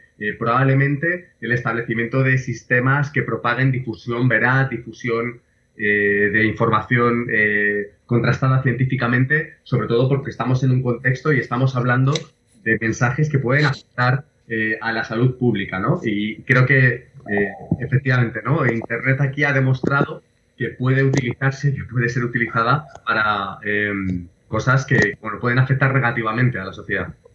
Otro punto que yo quería introducir es la libertad de expresión y la relación que tiene con la conquista del poder. Indica. Uf. Em, libertad de expresión y conquista del poder. A ver, eh, centra un poco más lo que querías, lo que quieres debater ahí. ¿Cómo eh, utilizan la libertad de expresión ciertos poderes económicos, ciertos poderes políticos, para conseguir esa conquista del poder, para conseguir la predominancia y que el resto pues tenga que agachar las orejas y, y hacer lo que dicen? Bueno, entonces yo creo que sería no, tanto la conquista, sino el mantenimiento del poder. Eh, el poder lo tienen, aquí es una redundante, el poder lo tienen los poderosos. Eh, cuando se toma la Bastilla hace dos o tres siglos, cuando em, eh, triunfa la Revolución Rusa con la toma del poder por parte del proletariado, son quizá los de los pocos momentos en que, aún de forma ilusoria, el poder lo tiene la, clase trabajadora. Pero ahora mismo, eh, con la globalización económica, precisamente el poder no lo tienen ni siquiera aquellos partidos a los que votamos, porque el poder, el poder por excelencia es económico, la política por excelencia es la política económica y las decisiones económicas de cada Estado no las toma desde luego el ministro de Economía del gobierno del PSOE ni del PP en su momento. La política económica se toman en instancias eh, que están por encima, por encima territorialmente, ya sean en Europa o en Estados Unidos o encima por encima de todas estas por instituciones supranacionales que no se presentan a las elecciones. El Fondo Monetario Internacional, el G7, detrás son quienes deciden en cada momento la política económica que debe, seguir el mundo entero como si fuera un monopolio. Sin que esto suene tampoco a una conspiración de, de, cuatro, de cuatro mafiosos en una habitación oscura diseñando la política, yo creo que obviamente que es obvio que es así eh, a grandes rasgos, ¿no? Y, de, una forma muy generalizada, pero yo creo que es así. Entonces, si dicta, si hay una, es a lo que yo incidía yo antes, a que se dicte un pensamiento único para que la gente pueda expresar aquello que al poder le interesa que exprese. Claro que eh, tenemos constituciones aprobadas en que en todas se reconoce el derecho a la libertad de expresión de los países que se entienden desarrollados y también derechos eh, de política internacional, de la Convención Europea de Derechos Humanos, el Pacto Internacional de Derechos Civiles y Políticos. En todos se reconoce el derecho a la libertad de expresión. Ahora bien, quienes, quien engendra el poder deciden, vale, podéis expresar, pero tiene que expresar aquello que a nosotros nos interesa que expreséis en cada momento. Y quien se salga del tiesto, pues tenemos código penal para decir delito de odio, delito de injurias, delito o ley mordaza. Hemos incidido un poco en esa, de que para manifestaros tenéis que tener esto. Si la policía os dice A, no podéis decir B. Eh, tenéis que sacar del bolsillo todo lo que, lo que tengáis en cuanto un policía os lo, dice. Que también está mi el derecho libertad de expresión, también está inserto engloba todos los derechos, el derecho a la intimidad.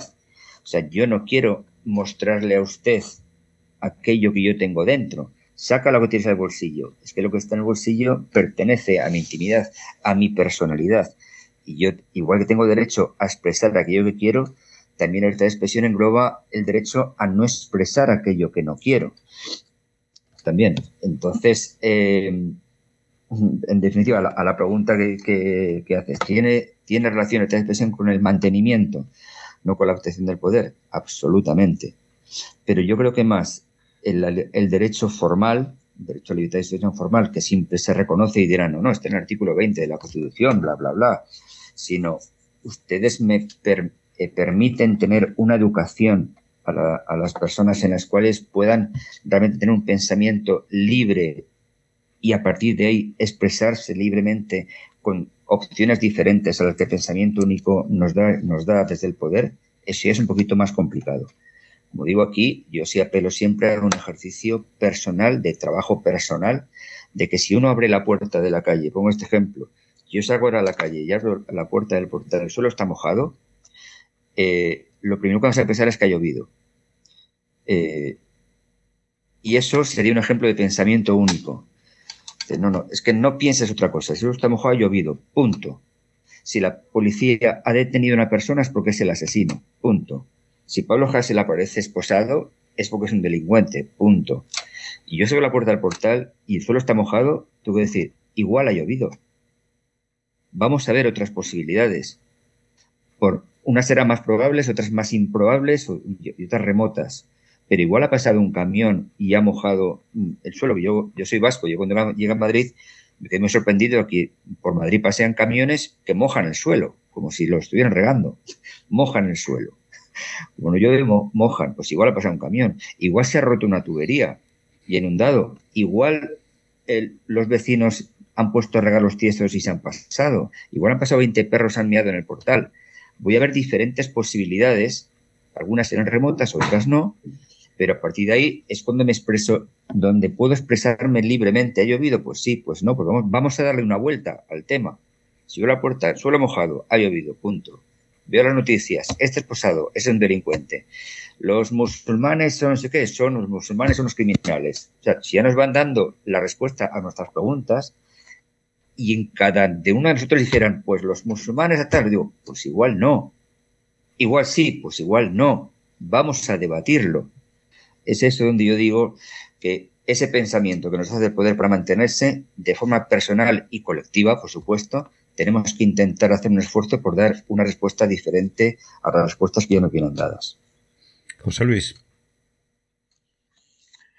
Em, bueno, la libertad de expresión, la comunicación, el manejo de la información permiten, eh, permiten que los poderosos de siempre efectivamente eh, sigan siendo poderosos porque ellos tienen siempre muchos más recursos para poder para poder utilizar en cada momento pues, los resortes y los mecanismos que, que existan pero bueno, o sea, el juego de la libertad de expresión tiene, tiene, es, es, muy poliédrico y tiene, tiene muchas direcciones, ¿no?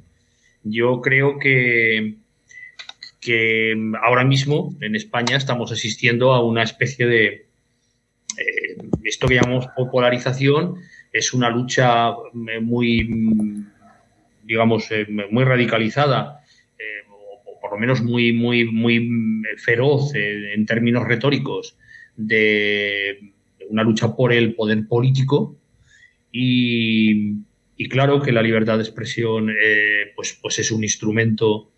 yo creo que, en estos momentos las derechas eh, confían, eh, utilizan de una manera constante la libertad de expresión para, para erosionar a, este gobierno y a sus aliados de tal manera que en las próximas elecciones pues pues bueno, pues vuelvan a, gobernar España, ¿no?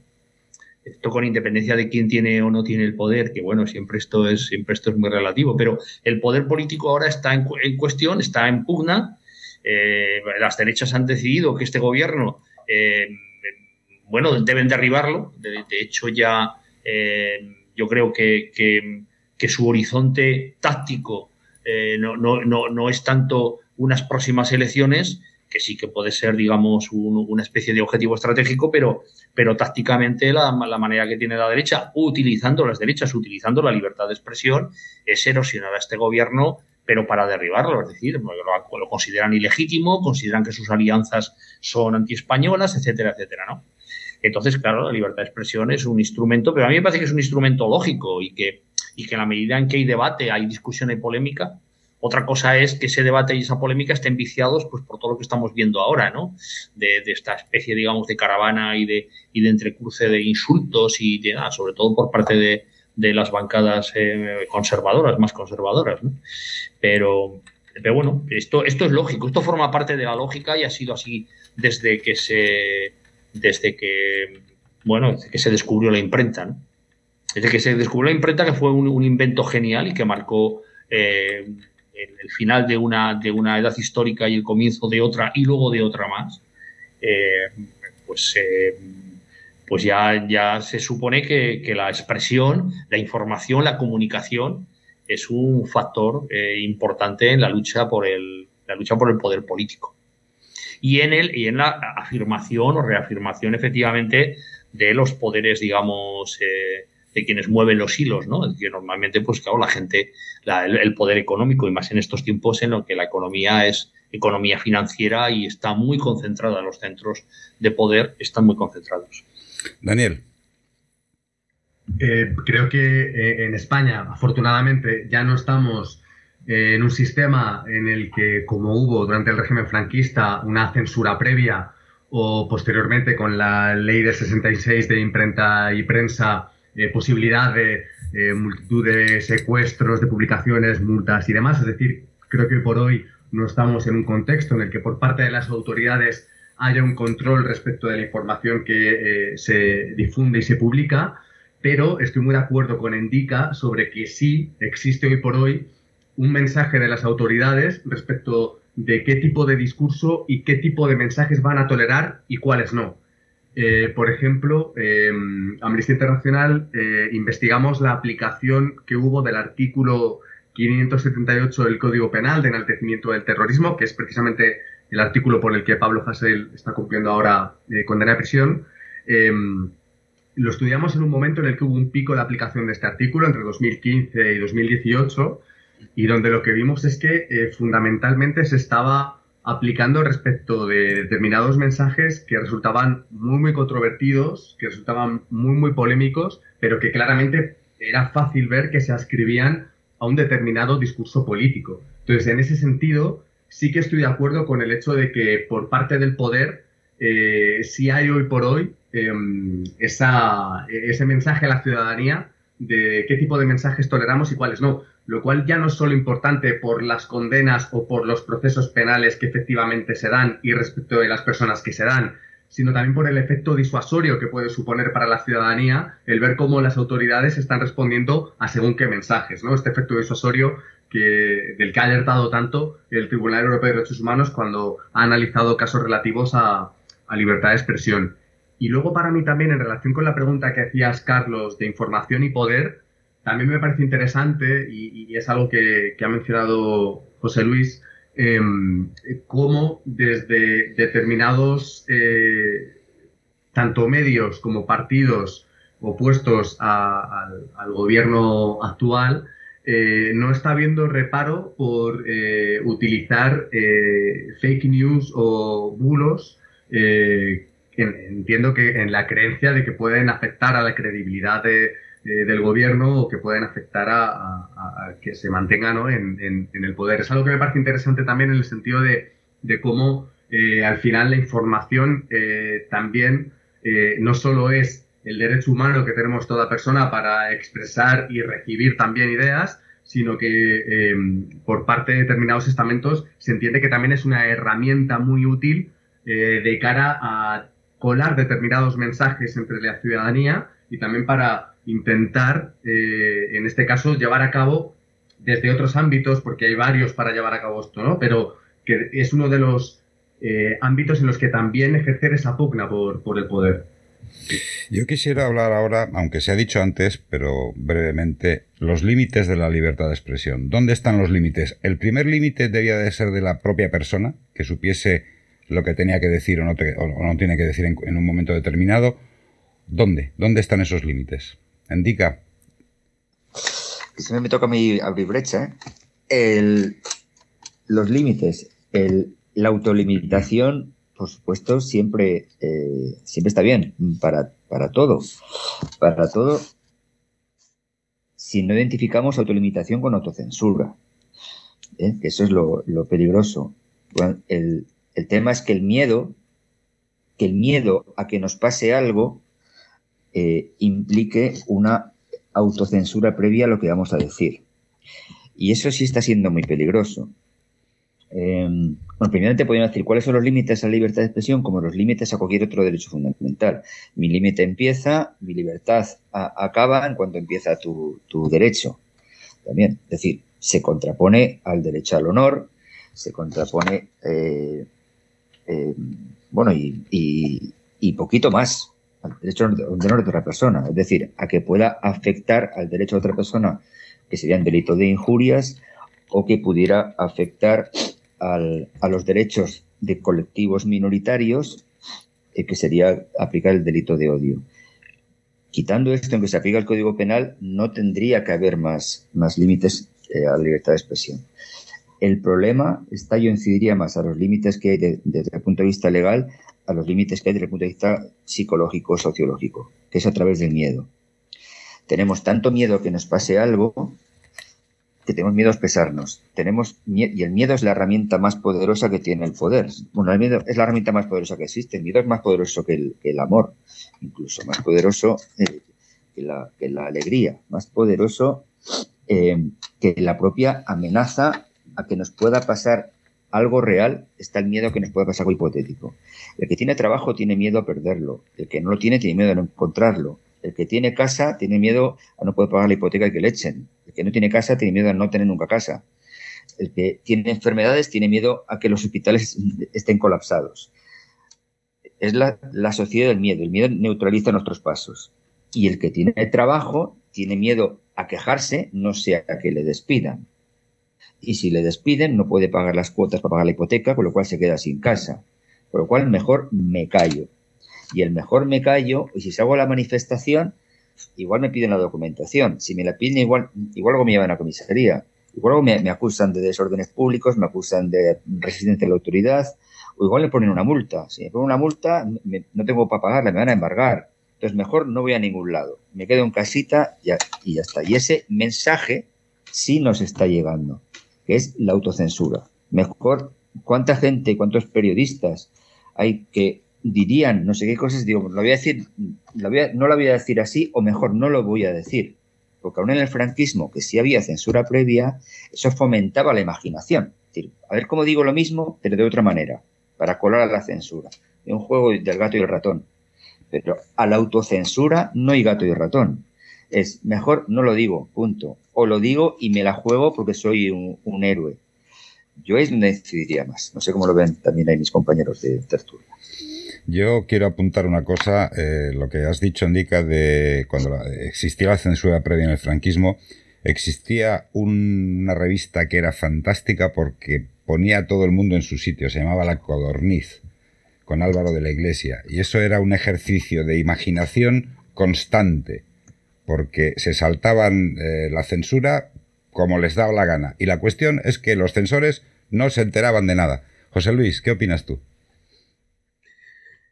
Sí, los censores a veces no se enteraban de nada y cuando se enteraban a veces hacían unos arreglos bastante, bastante curiosos y bastante peculiares, ¿no? Por ejemplo, el doblaje de las películas, que al final se creaban situaciones disparatadas. En, Mogambo ya sabéis que para evitar que apareciese una infidelidad matrimonial, eh, terminó sugiriéndose un incesto porque a la pareja, eh, la, en lugar de ser marido y mujer, en el doblaje los convirtieron en hermanos. Y entonces, claro, aquello quedaba, quedaba raro, raro de verdad. Pero, bueno, la autocensura, eh, eh, claro, siempre existe en cierta medida. Em, el miedo es una cosa muy difusa. El miedo, el miedo es a veces es, más impalpable que, el que puede, el que, el que puede generar una amenaza directa eh, me van a detener o me van a censurar o me va a pasar algo, algo digamos, eh, eh, físico, ¿no? A veces el miedo es algo que está flotando en el aire y que tiene mucho que ver con la aceptación social o no la aceptación social o, demás, ¿no? En la, en la, cuando se produjo la invasión de, Irak por parte de Bush hijo, es muy curioso que prácticamente ningún medio relevante norteamericano dio por malo o criticó o desmintió eh, la fábula de que Saddam Hussein poseía armas de destrucción masiva. No lo hizo ni siquiera el New York Times de los papeles del Pentágono, un diario que ya se había eh, enfrentado al establishment de una manera valiente ¿no? Eh, cuando la guerra de Vietnam. Y no, y no, lo hicieron pues porque, porque les pareció que iban a quedar como poco patriotas, que iban a, porque se generalizó la idea de que cuando tu país está a punto de entrar en, una, en un conflicto armado, tú no puedes estar de alguna manera dándole la razón al enemigo. Y, sin embargo, los analistas militares de los grandes diarios norteamericanos y de las grandes cadenas, claro que sabían que Saddam Hussein no podía tener armas de destrucción masiva. De otra cosa porque casi toda la industria, la poca industria que tenía Irak, había sido ya destruida en la primera guerra del Golfo por los bombardeos selectivos, bueno, selectivos o generalizados, ¿no? De los norteamericanos que, que, lo destruyeron todo, hasta las fábricas de jeringuillas desechables que había, que había en Irak. Eh, ¿Por qué ocurrió esto? Pues bueno, pues por esta cosa impalpable de que, de que nadie quiere nadie quiere en un momento determinado, eso que durante el franquismo se decía, yo no sé, pero en Aragón se utilizaba mucho la expresión, ¿no? Eh, no te signifiques o no te des a entender, no formes parte de la gente que, que, que, se mueve y no sale en la foto, ¿no? De la gente que efectivamente manifiesta algún tipo de disenso. Y, bueno, esta, esta es, esta, este es un factor eh, curiosamente, en el final del franquismo y durante la transición, los periodistas, eh, la inmensa mayoría de nosotros eh, em, éramos no solo demócratas convencidos, sino gente de, las, digamos, digamos, de las distintas escuelas de la, de la, izquierda y, teníamos un, enorme deseo de, de romper los límites del, que marcaba el franquismo. ¿no? Y, sin embargo ahora, pues poco a poco la profesión ha ido cambiando y, bueno, hay mucha más, la gente es mucho más acomodaticia porque, bueno, pues porque eh, probablemente, como se ha dicho, ¿no? Porque nosotros somos ahora mismo una profesión muy deteriorada, eh, con mucho miedo, con mucho miedo en este caso, este, que este caso sí, miedo físico, sobre todo a perder el empleo o a ser un culo de mal asiento, a que digan este señor o esta señora no eh, son conflictivos, ¿no? Vale. Pero, pero bueno, en cuanto, en cuanto a cuáles son los límites que uno se puede marcar, yo es que creo que, que siempre habrá límites borrosos, siempre estaremos preguntándonos hasta qué punto llegas o no llegas. Y, a mí me parece mucho más importante y mucho más interesante eh, que una sociedad formada y educada sea capaz de rechazar o de aceptar los mensajes a que exista unos códigos y exista una penalización de determinados mensajes, ¿no?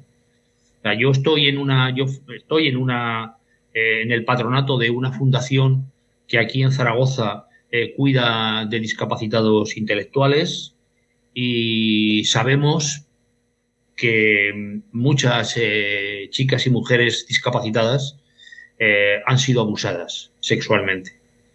Como suele ocurrir muchas veces incluso en su ámbito familiar o, de relaciones más directas, de amistad o de lo como lo queramos llamar. Eh, sin embargo, eh, el, absurdo y ridículo chiste de, que, afectaba el otro día a una, a una, eh, a una síndrome Down por parte de un supuesto humorista, que a mí me pareció repugnante y me pareció una mierda de chiste y me pareció una cosa faltona, absurda y ridícula. te querellas. Es decir, llevas este tema a los tribunales eh, yo prefiero que la sociedad simplemente rechace ese chiste y al que lo ha, y al que lo ha hecho y que este señor sufra un proceso de rechazo social y de, y de, y unas manifestaciones de repugnancia ante la idiotez y la mamarrachada que ha dicho, que, el hecho de que se tomen medidas eh, penales en contra suya. No sé si me estoy explicando. Entiendo que tiene que haber unos códigos y unas normas, ¿no? pero, pero creo que la, que la, autorregulación y el entender que, tu derecho a la libertad de expresión no puede traspasar ciertos límites porque estás vulnerando los derechos de otras personas, eh, debe ser una cuestión de, convicción de la, de, la gente. Eh, debe ser una cuestión de, convicción.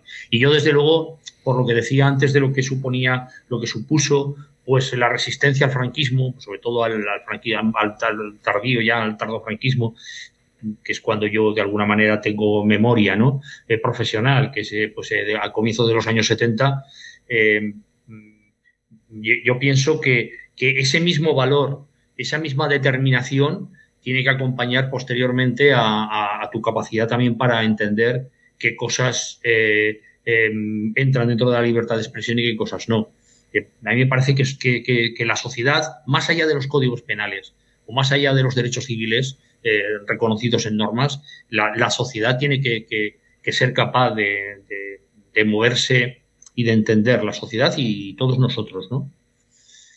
Esta, esta es un poco la, cuestión. Yo, yo de verdad que, cada vez que se ha hablado de, generar alguna libertad de prensa o de generar algún tipo de, de doctrina legal eh, específica para regular todas estas cosas, bueno, vale, puede haber unos límites, pero que esos límites están ya marcados por, el derecho internacional y, tienen que ser forzosamente, como diría yo, forzosamente permeables. Es decir, es muy difícil trazar una línea y decir a partir de aquí sí, a partir de aquí no, porque ese aquí eh, se fundamenta en palabras, en expresiones, en, creación artística, en mensajes que corren por las redes.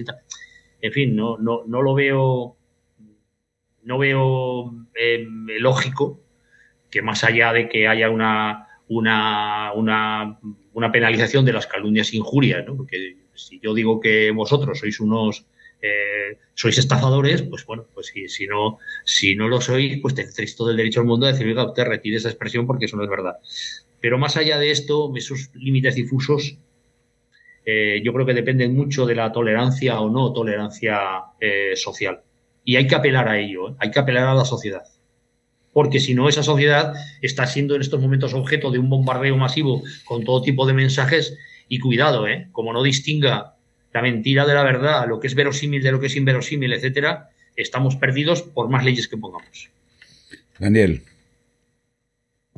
Eh, nada, muy brevemente. Em, el humor, eh, la sátira, o sea, no dejan de ser em, herramientas a través de las cuales en ocasiones eh, criticar al poder, criticar al poder establecido, y, y, el humor no deja de ser ficción. El hecho de que una persona de manera individual, consciente, o que la propia sociedad vaya generando conciencia sobre que hacer humor sobre determinadas cuestiones tal vez ya no sea mm, socialmente aceptado. Estoy pensando, por ejemplo, en ese famoso sketch de martes y 13 sobre violencia de género que pues, probablemente eh, hoy por hoy no, no recibiera eh, la misma atención ni, ni, fuera igualmente aplaudido, ¿no? Creo que son cuestiones muy reservadas al ámbito individual de cada persona y que, mm, eh, digamos, es distinto de los límites que se vayan a imponer por parte de las autoridades. ¿no? Entonces, por resumir mucho, me parece muy loable que a nivel individual cada persona piense el efecto las consecuencias que sus expresiones puedan tener para terceras personas. pero creo que eso es muy distinto de los límites y restricciones que por parte del Estado y por parte de las autoridades se vayan a, imponer a determinadas expresiones donde, volviendo un poco a esas intervenciones del inicio, eh, creo que eh, lo ideal sería ceñirse a lo que marca el derecho internacional sobre cómo deben aplicarse esas restricciones y la necesaria proporcionalidad para no poner en riesgo el propio ejercicio del derecho a la libertad de expresión en sí. Bueno, ya estamos entrando en la recta final y hay otra cosa que a mí particularmente me, me llama mucho la atención, que son los ataques a la libertad de expresión. ¿Qué opinas de esto, Indica? Eh, es una, es una pregunta eh, con trampa. ¿Qué piensas ahorita que después de depresión? Digo, decir, ¿qué pienso? ¿Me, parecen bien? Obviamente a, todo el mundo le parecen mal, pero es que eh, si tú preguntas en el Parlamento, desde cualquiera de Unidas Podemos hasta Bascal, le van a decir que le parecen mal. Como respuesta primera, ¿no? luego, luego empezarán los matices. ¿En qué nos parecen bien o mal los ataques?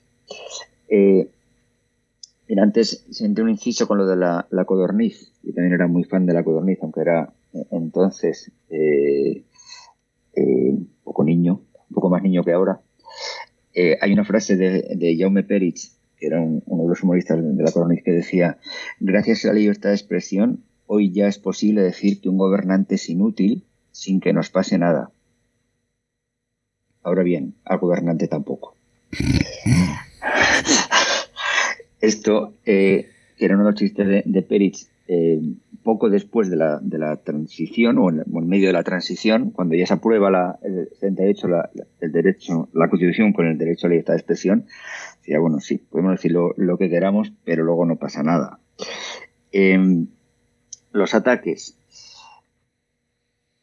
Es un poco más de lo que, de lo que ya hemos hablado, ¿no? no es que sean ataques, son las limitaciones porque si simplemente es un ataque sin una regulación legal, eh, estaríamos simplemente en el fascismo. Em, el cuestionamiento es saber si, en algún aspecto lo estamos o no. Yo no soy, desde luego, los que dicen que, estamos igual que, con Franco, igual que en el franquismo. En algunos aspectos estamos, eh, en muchos estamos mejor, sin duda alguna.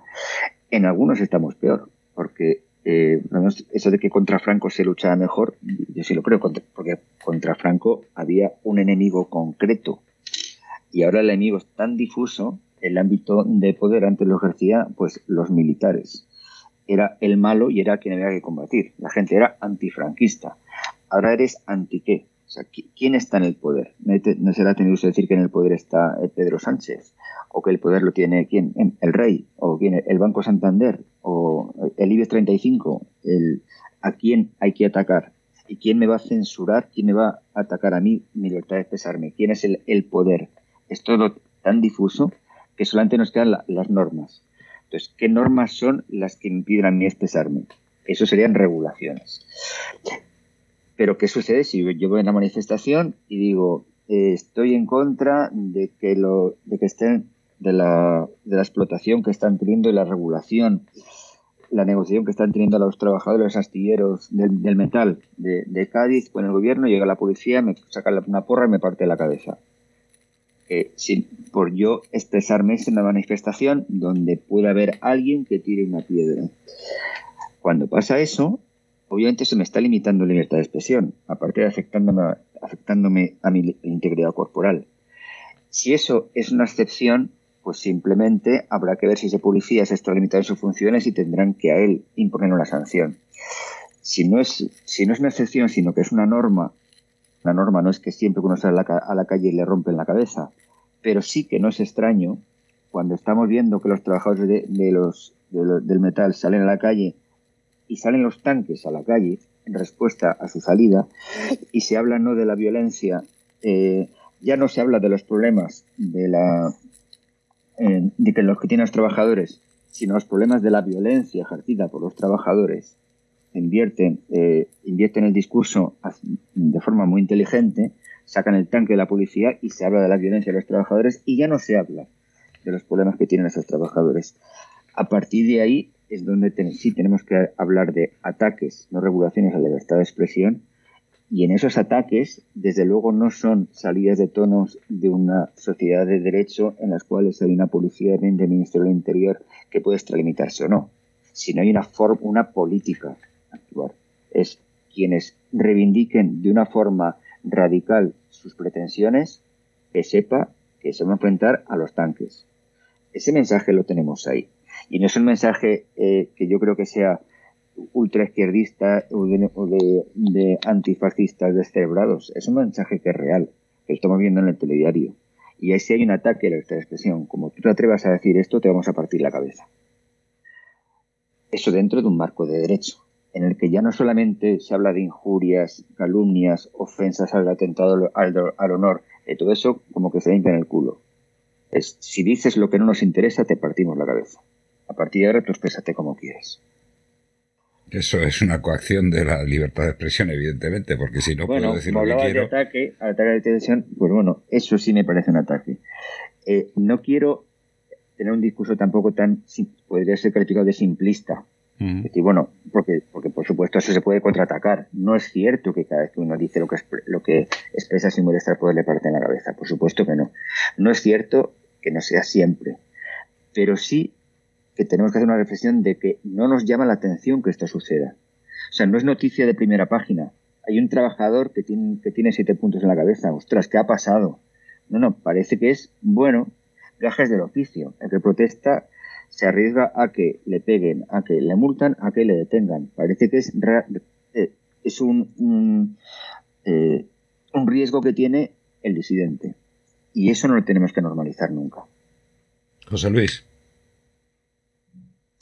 Bueno, pues el, bueno, los ataques a la libertad de expresión eh, se han recrudecido, sin duda alguna, se han recrudecido desde un punto de vista, mm, desde todos los puntos de vista.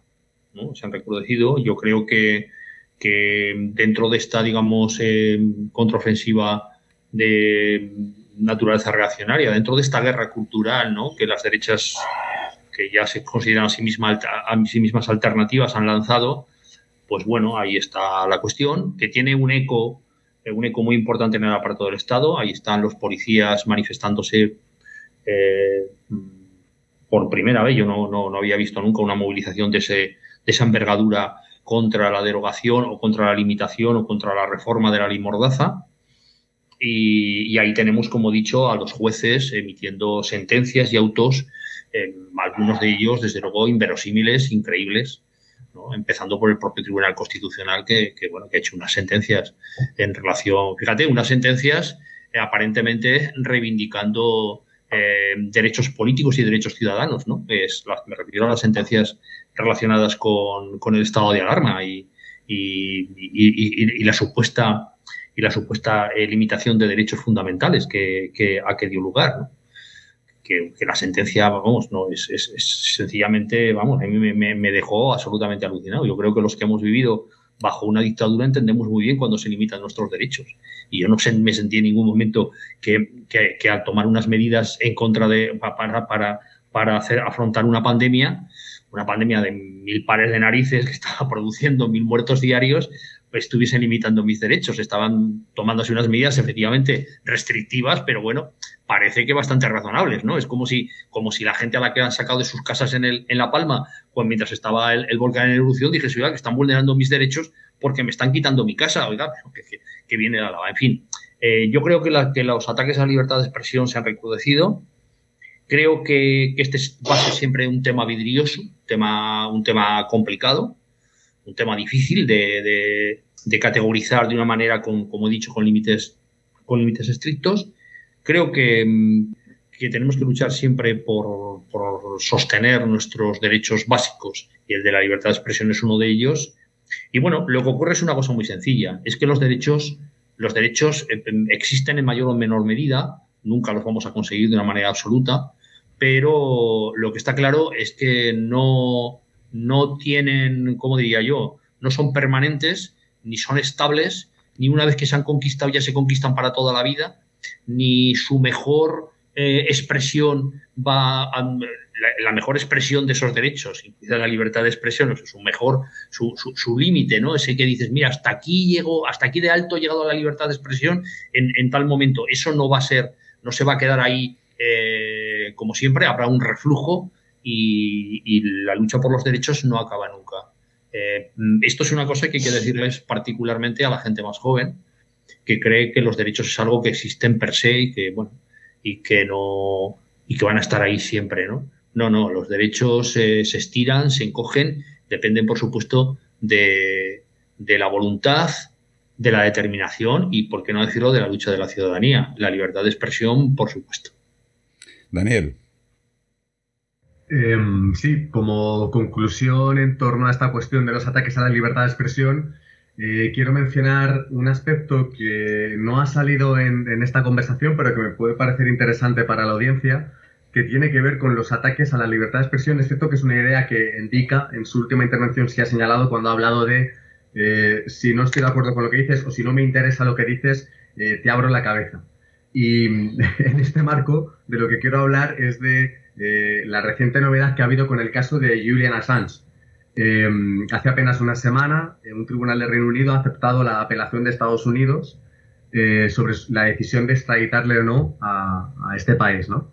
Estamos hablando de un caso en el que eh, las informaciones relativas a crímenes de guerra que filtró Wikileaks, esos crímenes de guerra no se han juzgado y en cambio sí que se abrió todo este proceso penal contra, contra Julian, Assange, ¿no? En, donde yo creo que ese marco que establecía indica creo que se puede aplicar. Sé que no es algo eh, relativo a la situación en España, pero sí me lo traigo a la situación en España, por una razón. En España todavía hoy por hoy tenemos vigente una ley franquista del año 68 de secretos oficiales. Esa es la normativa que hoy por hoy regula la posibilidad o no de que información clasificada sea pública. Es una normativa que clasifica a perpetuidad eh, documentación eh, donde no hay criterios claros ni transparentes eh, para que sea desclasificada y que mm, abarca cuestiones tan importantes en términos de derechos humanos como el tardo franquismo y la propia transición, o por ejemplo, hoy por hoy, el comercio de armas en España. Eh, entonces me parece interesante también, por esta pregunta que lanzabas hace unos minutos, ¿no? Sobre la conexión con libertad de información, libertad de expresión. El derecho a la libertad de información forma parte del derecho a la libertad de expresión, como también el derecho para no solo difundir ideas, sino recibirlas, informaciones también. Y como en España hoy por hoy tenemos todavía ese esquema franquista eh, respecto de la clasificación de documentación, que como digo, eh, es muy relevante en, en términos de derechos humanos.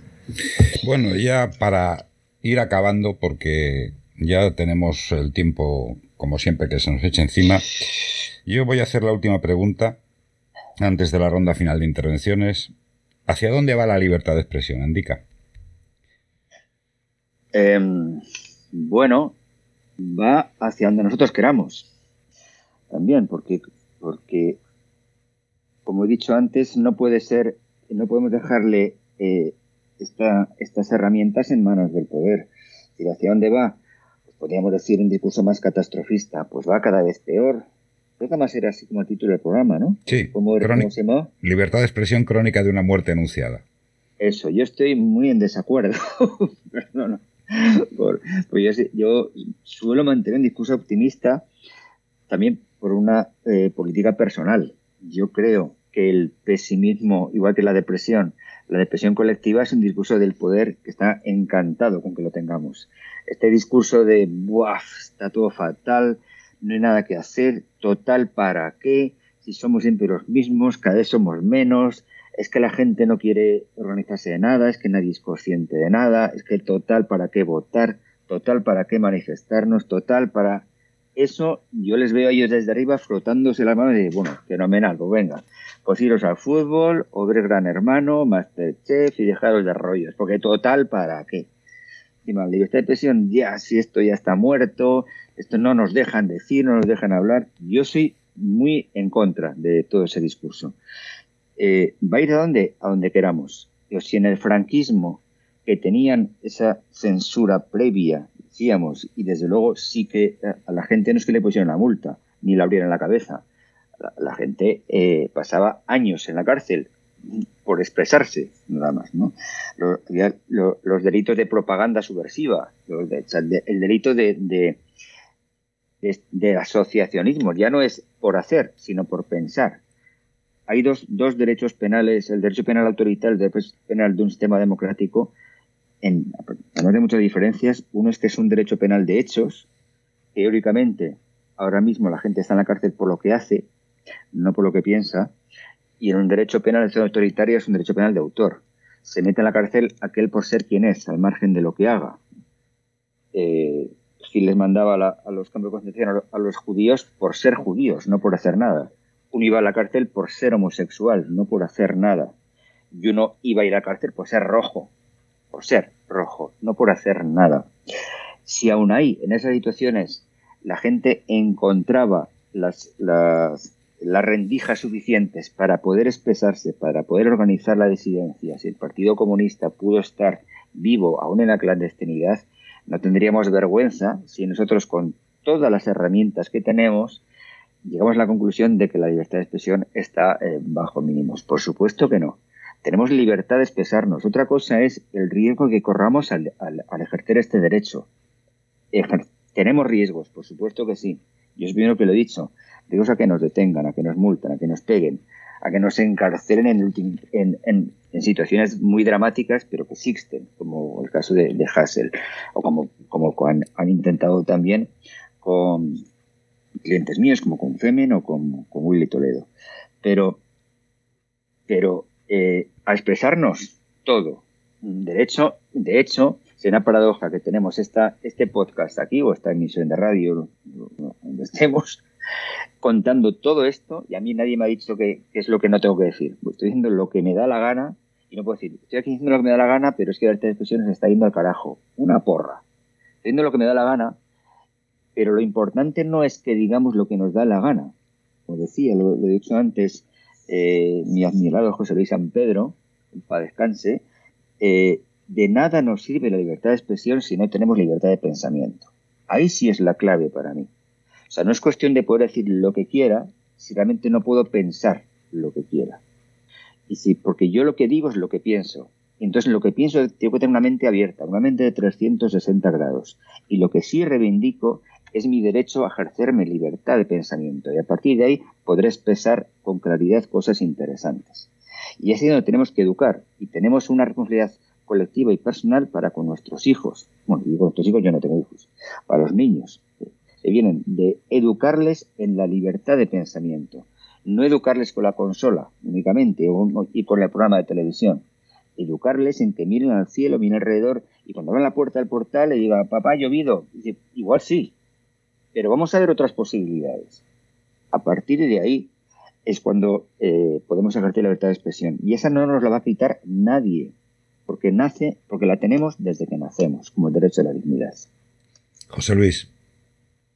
Bueno, estoy de acuerdo. Realmente tengo poco que. Sí, sí, me parece que está muy bien expresado. Efectivamente, esto es una cuestión que, por supuesto, que la libertad de expresión siempre va a estar eh, tensionada y siempre va a estar presionada eh, por, por, múltiples poderes, no solamente por los grandes poderes que, están ahí, digamos, en, la, en, el último vértice de la pirámide, sino por, bueno, pues por, gente que se da por ofendida, por gente que no le parece bien determinadas cosas, eh, pero, pero bueno, pero para eso estamos, ¿no? Para, para mantener eh, nuestra nuestra capacidad, nuestra posibilidad y nuestra decisión de decir lo que nos parezca oportuno, de pensar efectivamente y de decir lo que nos parezca, lo que nos parezca oportuno. Ya he dicho antes que, que, es que los derechos y las libertades, bueno, son, son como si, dijéramos eh, eh, logros cuando se consiguen, son logros eh, fluidos, no, no, no, no, no, no son un, como diría, hay un mojón que se pone ahí en la, una, una, un jalón que se pone que se pone y que marca ahí una frontera que siempre permanecerá ahí para siempre. No, no, depende de, depende de la sociedad. Yo creo que hay que hay ataques a la libertad de expresión, que hay un hay unas voluntades muy concretas, pero también algunas muy difusas eh, para limitar esa, ese derecho, pero al mismo tiempo también eh, creo que hay una determinación en mucha gente que con mejor o peor criterio, desde distintos ángulos y distintos enfoques ideológicos, cree que la libertad de expresión es, es, importante.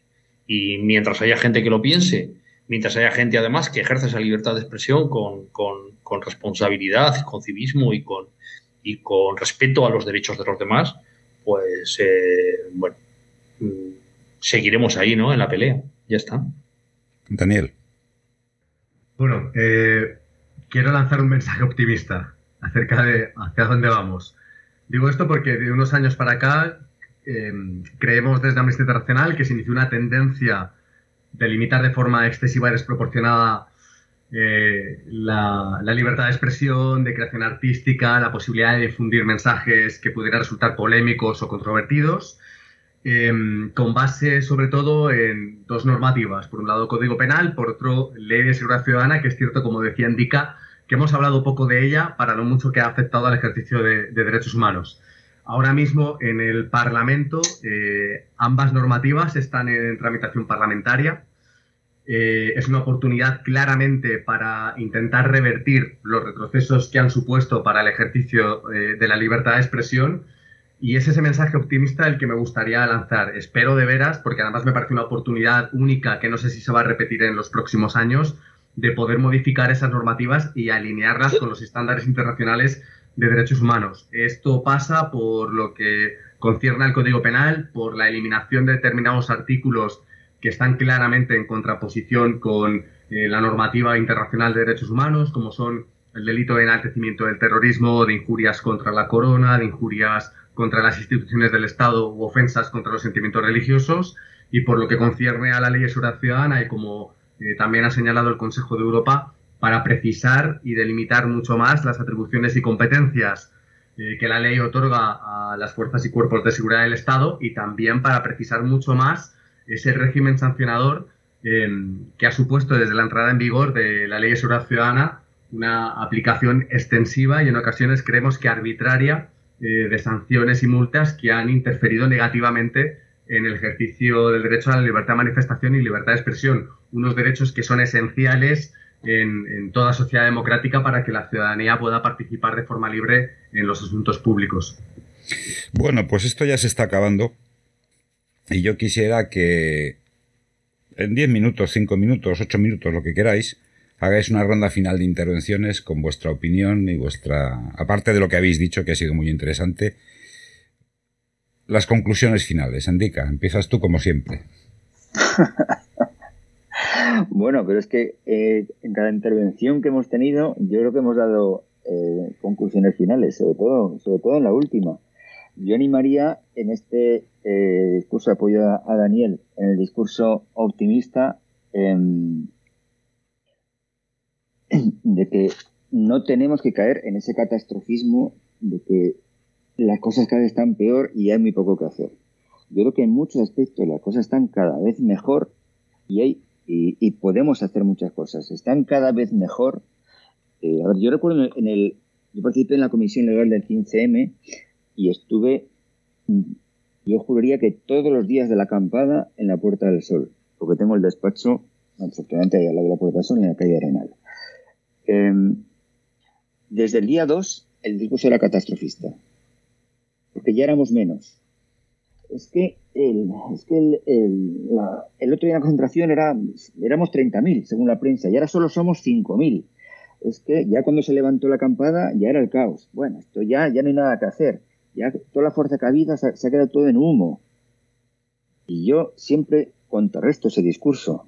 Digo, cada vez hay más cosas en más sitios, cada vez hay, hay más hormiguero por todo Madrid, cada vez hay más comisiones pequeñitas en cada barrio haciendo muchísimas cosas y estamos muy pendientes de lo que sea en el periódico. Cuando el 15M era portada en el país, nos creíamos dioses y cuando dejó de ser portada, pues parecía que éramos hormigas.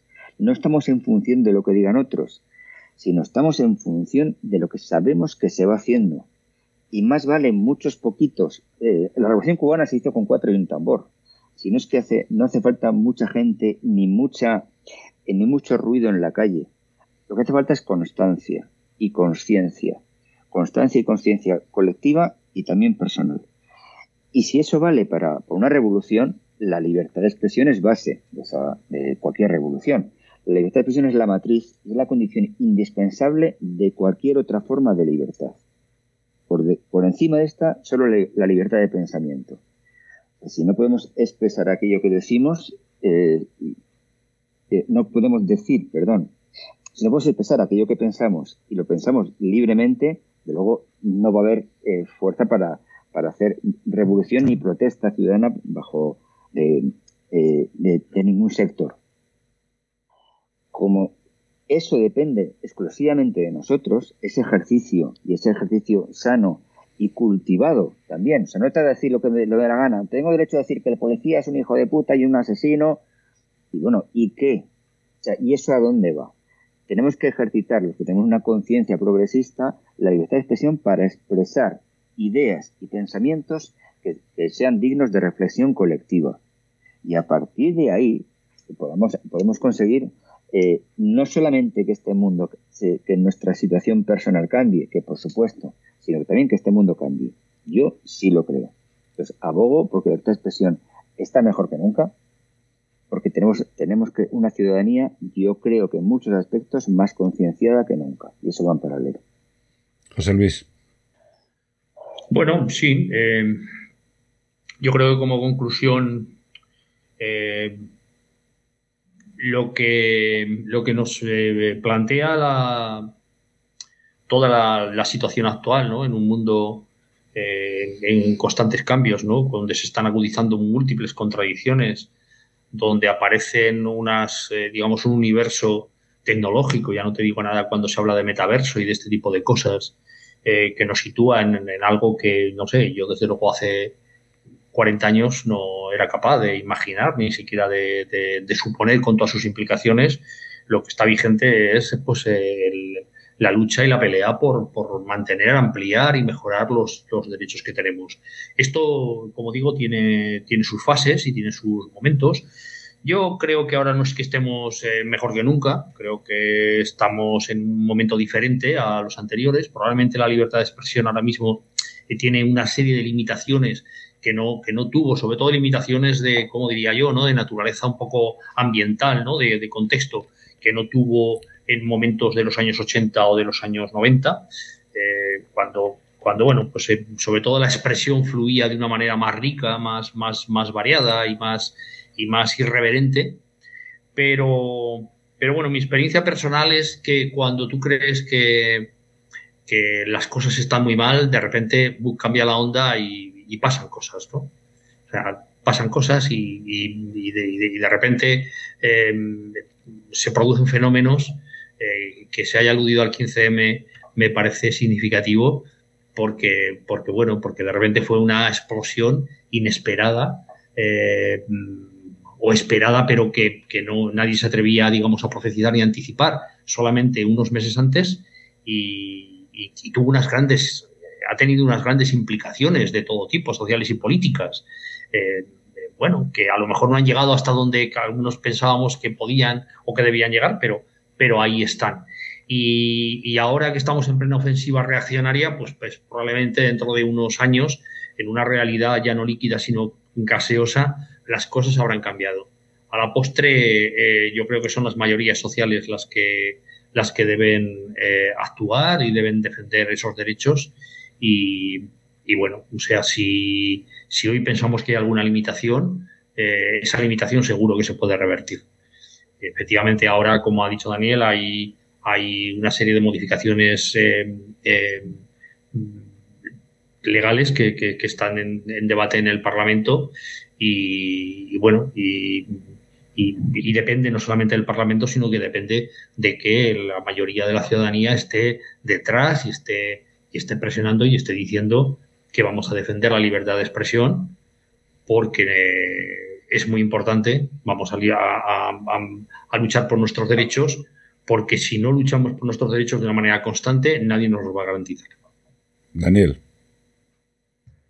Pues sí, como conclusión casi que eh, empezaría por aquí, en el sentido de lo importante que es que a nivel de ciudadanía tengamos una conciencia clara de la importancia de, este derecho, de que se trata de un derecho y de que mm, y de que debemos tener todas las facilidades por parte del Estado para poder ejercerlo. No es solo, digamos, una obligación pasiva de la que tienen las autoridades conforme al derecho internacional cuando hablamos del ejercicio de libertad de expresión, sino una obligación activa de, promover que la sociedad pueda ejercer libremente este derecho, como comentaba antes, porque es fundamental para que la ciudadanía pueda participar en la dirección y gestión de, asuntos públicos. Entonces, a este respecto, creo que es importante que exista esa pedagogía eh, y, por ejemplo, cuando se produjo el encarcelamiento de Pablo Hassel, eh, por supuesto, tratándose de una noticia eh, negativa para la libertad de expresión, sí que es cierto que hubo mucha contestación por parte de la ciudadanía que yo creía entender como una conciencia clara de que por parte del Estado se estaban traspasando límites a la hora de restringir la libertad de expresión. Creo que, creo que esto es importante. como decía Indica, ¿no? ese nivel de conciencia que pueda existir hoy por hoy Mm, quiero quedarme con que sí, probablemente sea, eh, sea así. Y, también lo importante de que eso se canalice, ¿no? Como comentaba José Luis ahora, el hecho de que la ciudadanía esté detrás de estos cambios legislativos, ¿no? Que esté presionando, que esté poniendo presión a las autoridades para que estas modificaciones legislativas permitan un espacio más amplio de ejercicio de libertad de expresión, eh, creo que es realmente importante y estamos en un contexto actual con muchas dificultades eh, para la libertad de expresión, para la libertad de manifestación, para la libertad de información, pero también con muchas oportunidades, no solo por estas modificaciones legislativas que están en debate, sino también por las propias herramientas que ahora mismo tenemos a nuestra disposición y de las que hemos hablado largo entendido. Por tanto, como conclusión para mí, es muy importante que a nivel de ciudadanía tengamos esa conciencia de la titularidad de derechos que tenemos, de la posibilidad de ejercerlos y de que el Estado nos tiene que facilitar ese ejercicio. Bueno, pues creo que se han dicho muchas cosas y ya no tenemos tiempo para más. Agradecer a Marco Fernández, nuestro colaborador, habitual, su presencia como siempre y a nuestros invitados, Indica, José Luis y Daniel. Muchas gracias por haber venido y por haber sido tan amables en, en aceptar la invitación del Tricornio. Y a vosotros, eh, recordaos el tema del próximo podcast, que será Soledad, la otra pandemia. Esto también tiene pinta de ser muy interesante. Mm, agradecer a nuestros oyentes de todos los sitios que nos oyen, de España, de Estados Unidos, de México, de Argentina, de Bolivia, de Ecuador, de Francia. Y después de este agradecimiento, daos nuestra recomendación de todos los podcasts. Cuidaos. Muchas gracias. Muchas gracias. Bueno, gracias.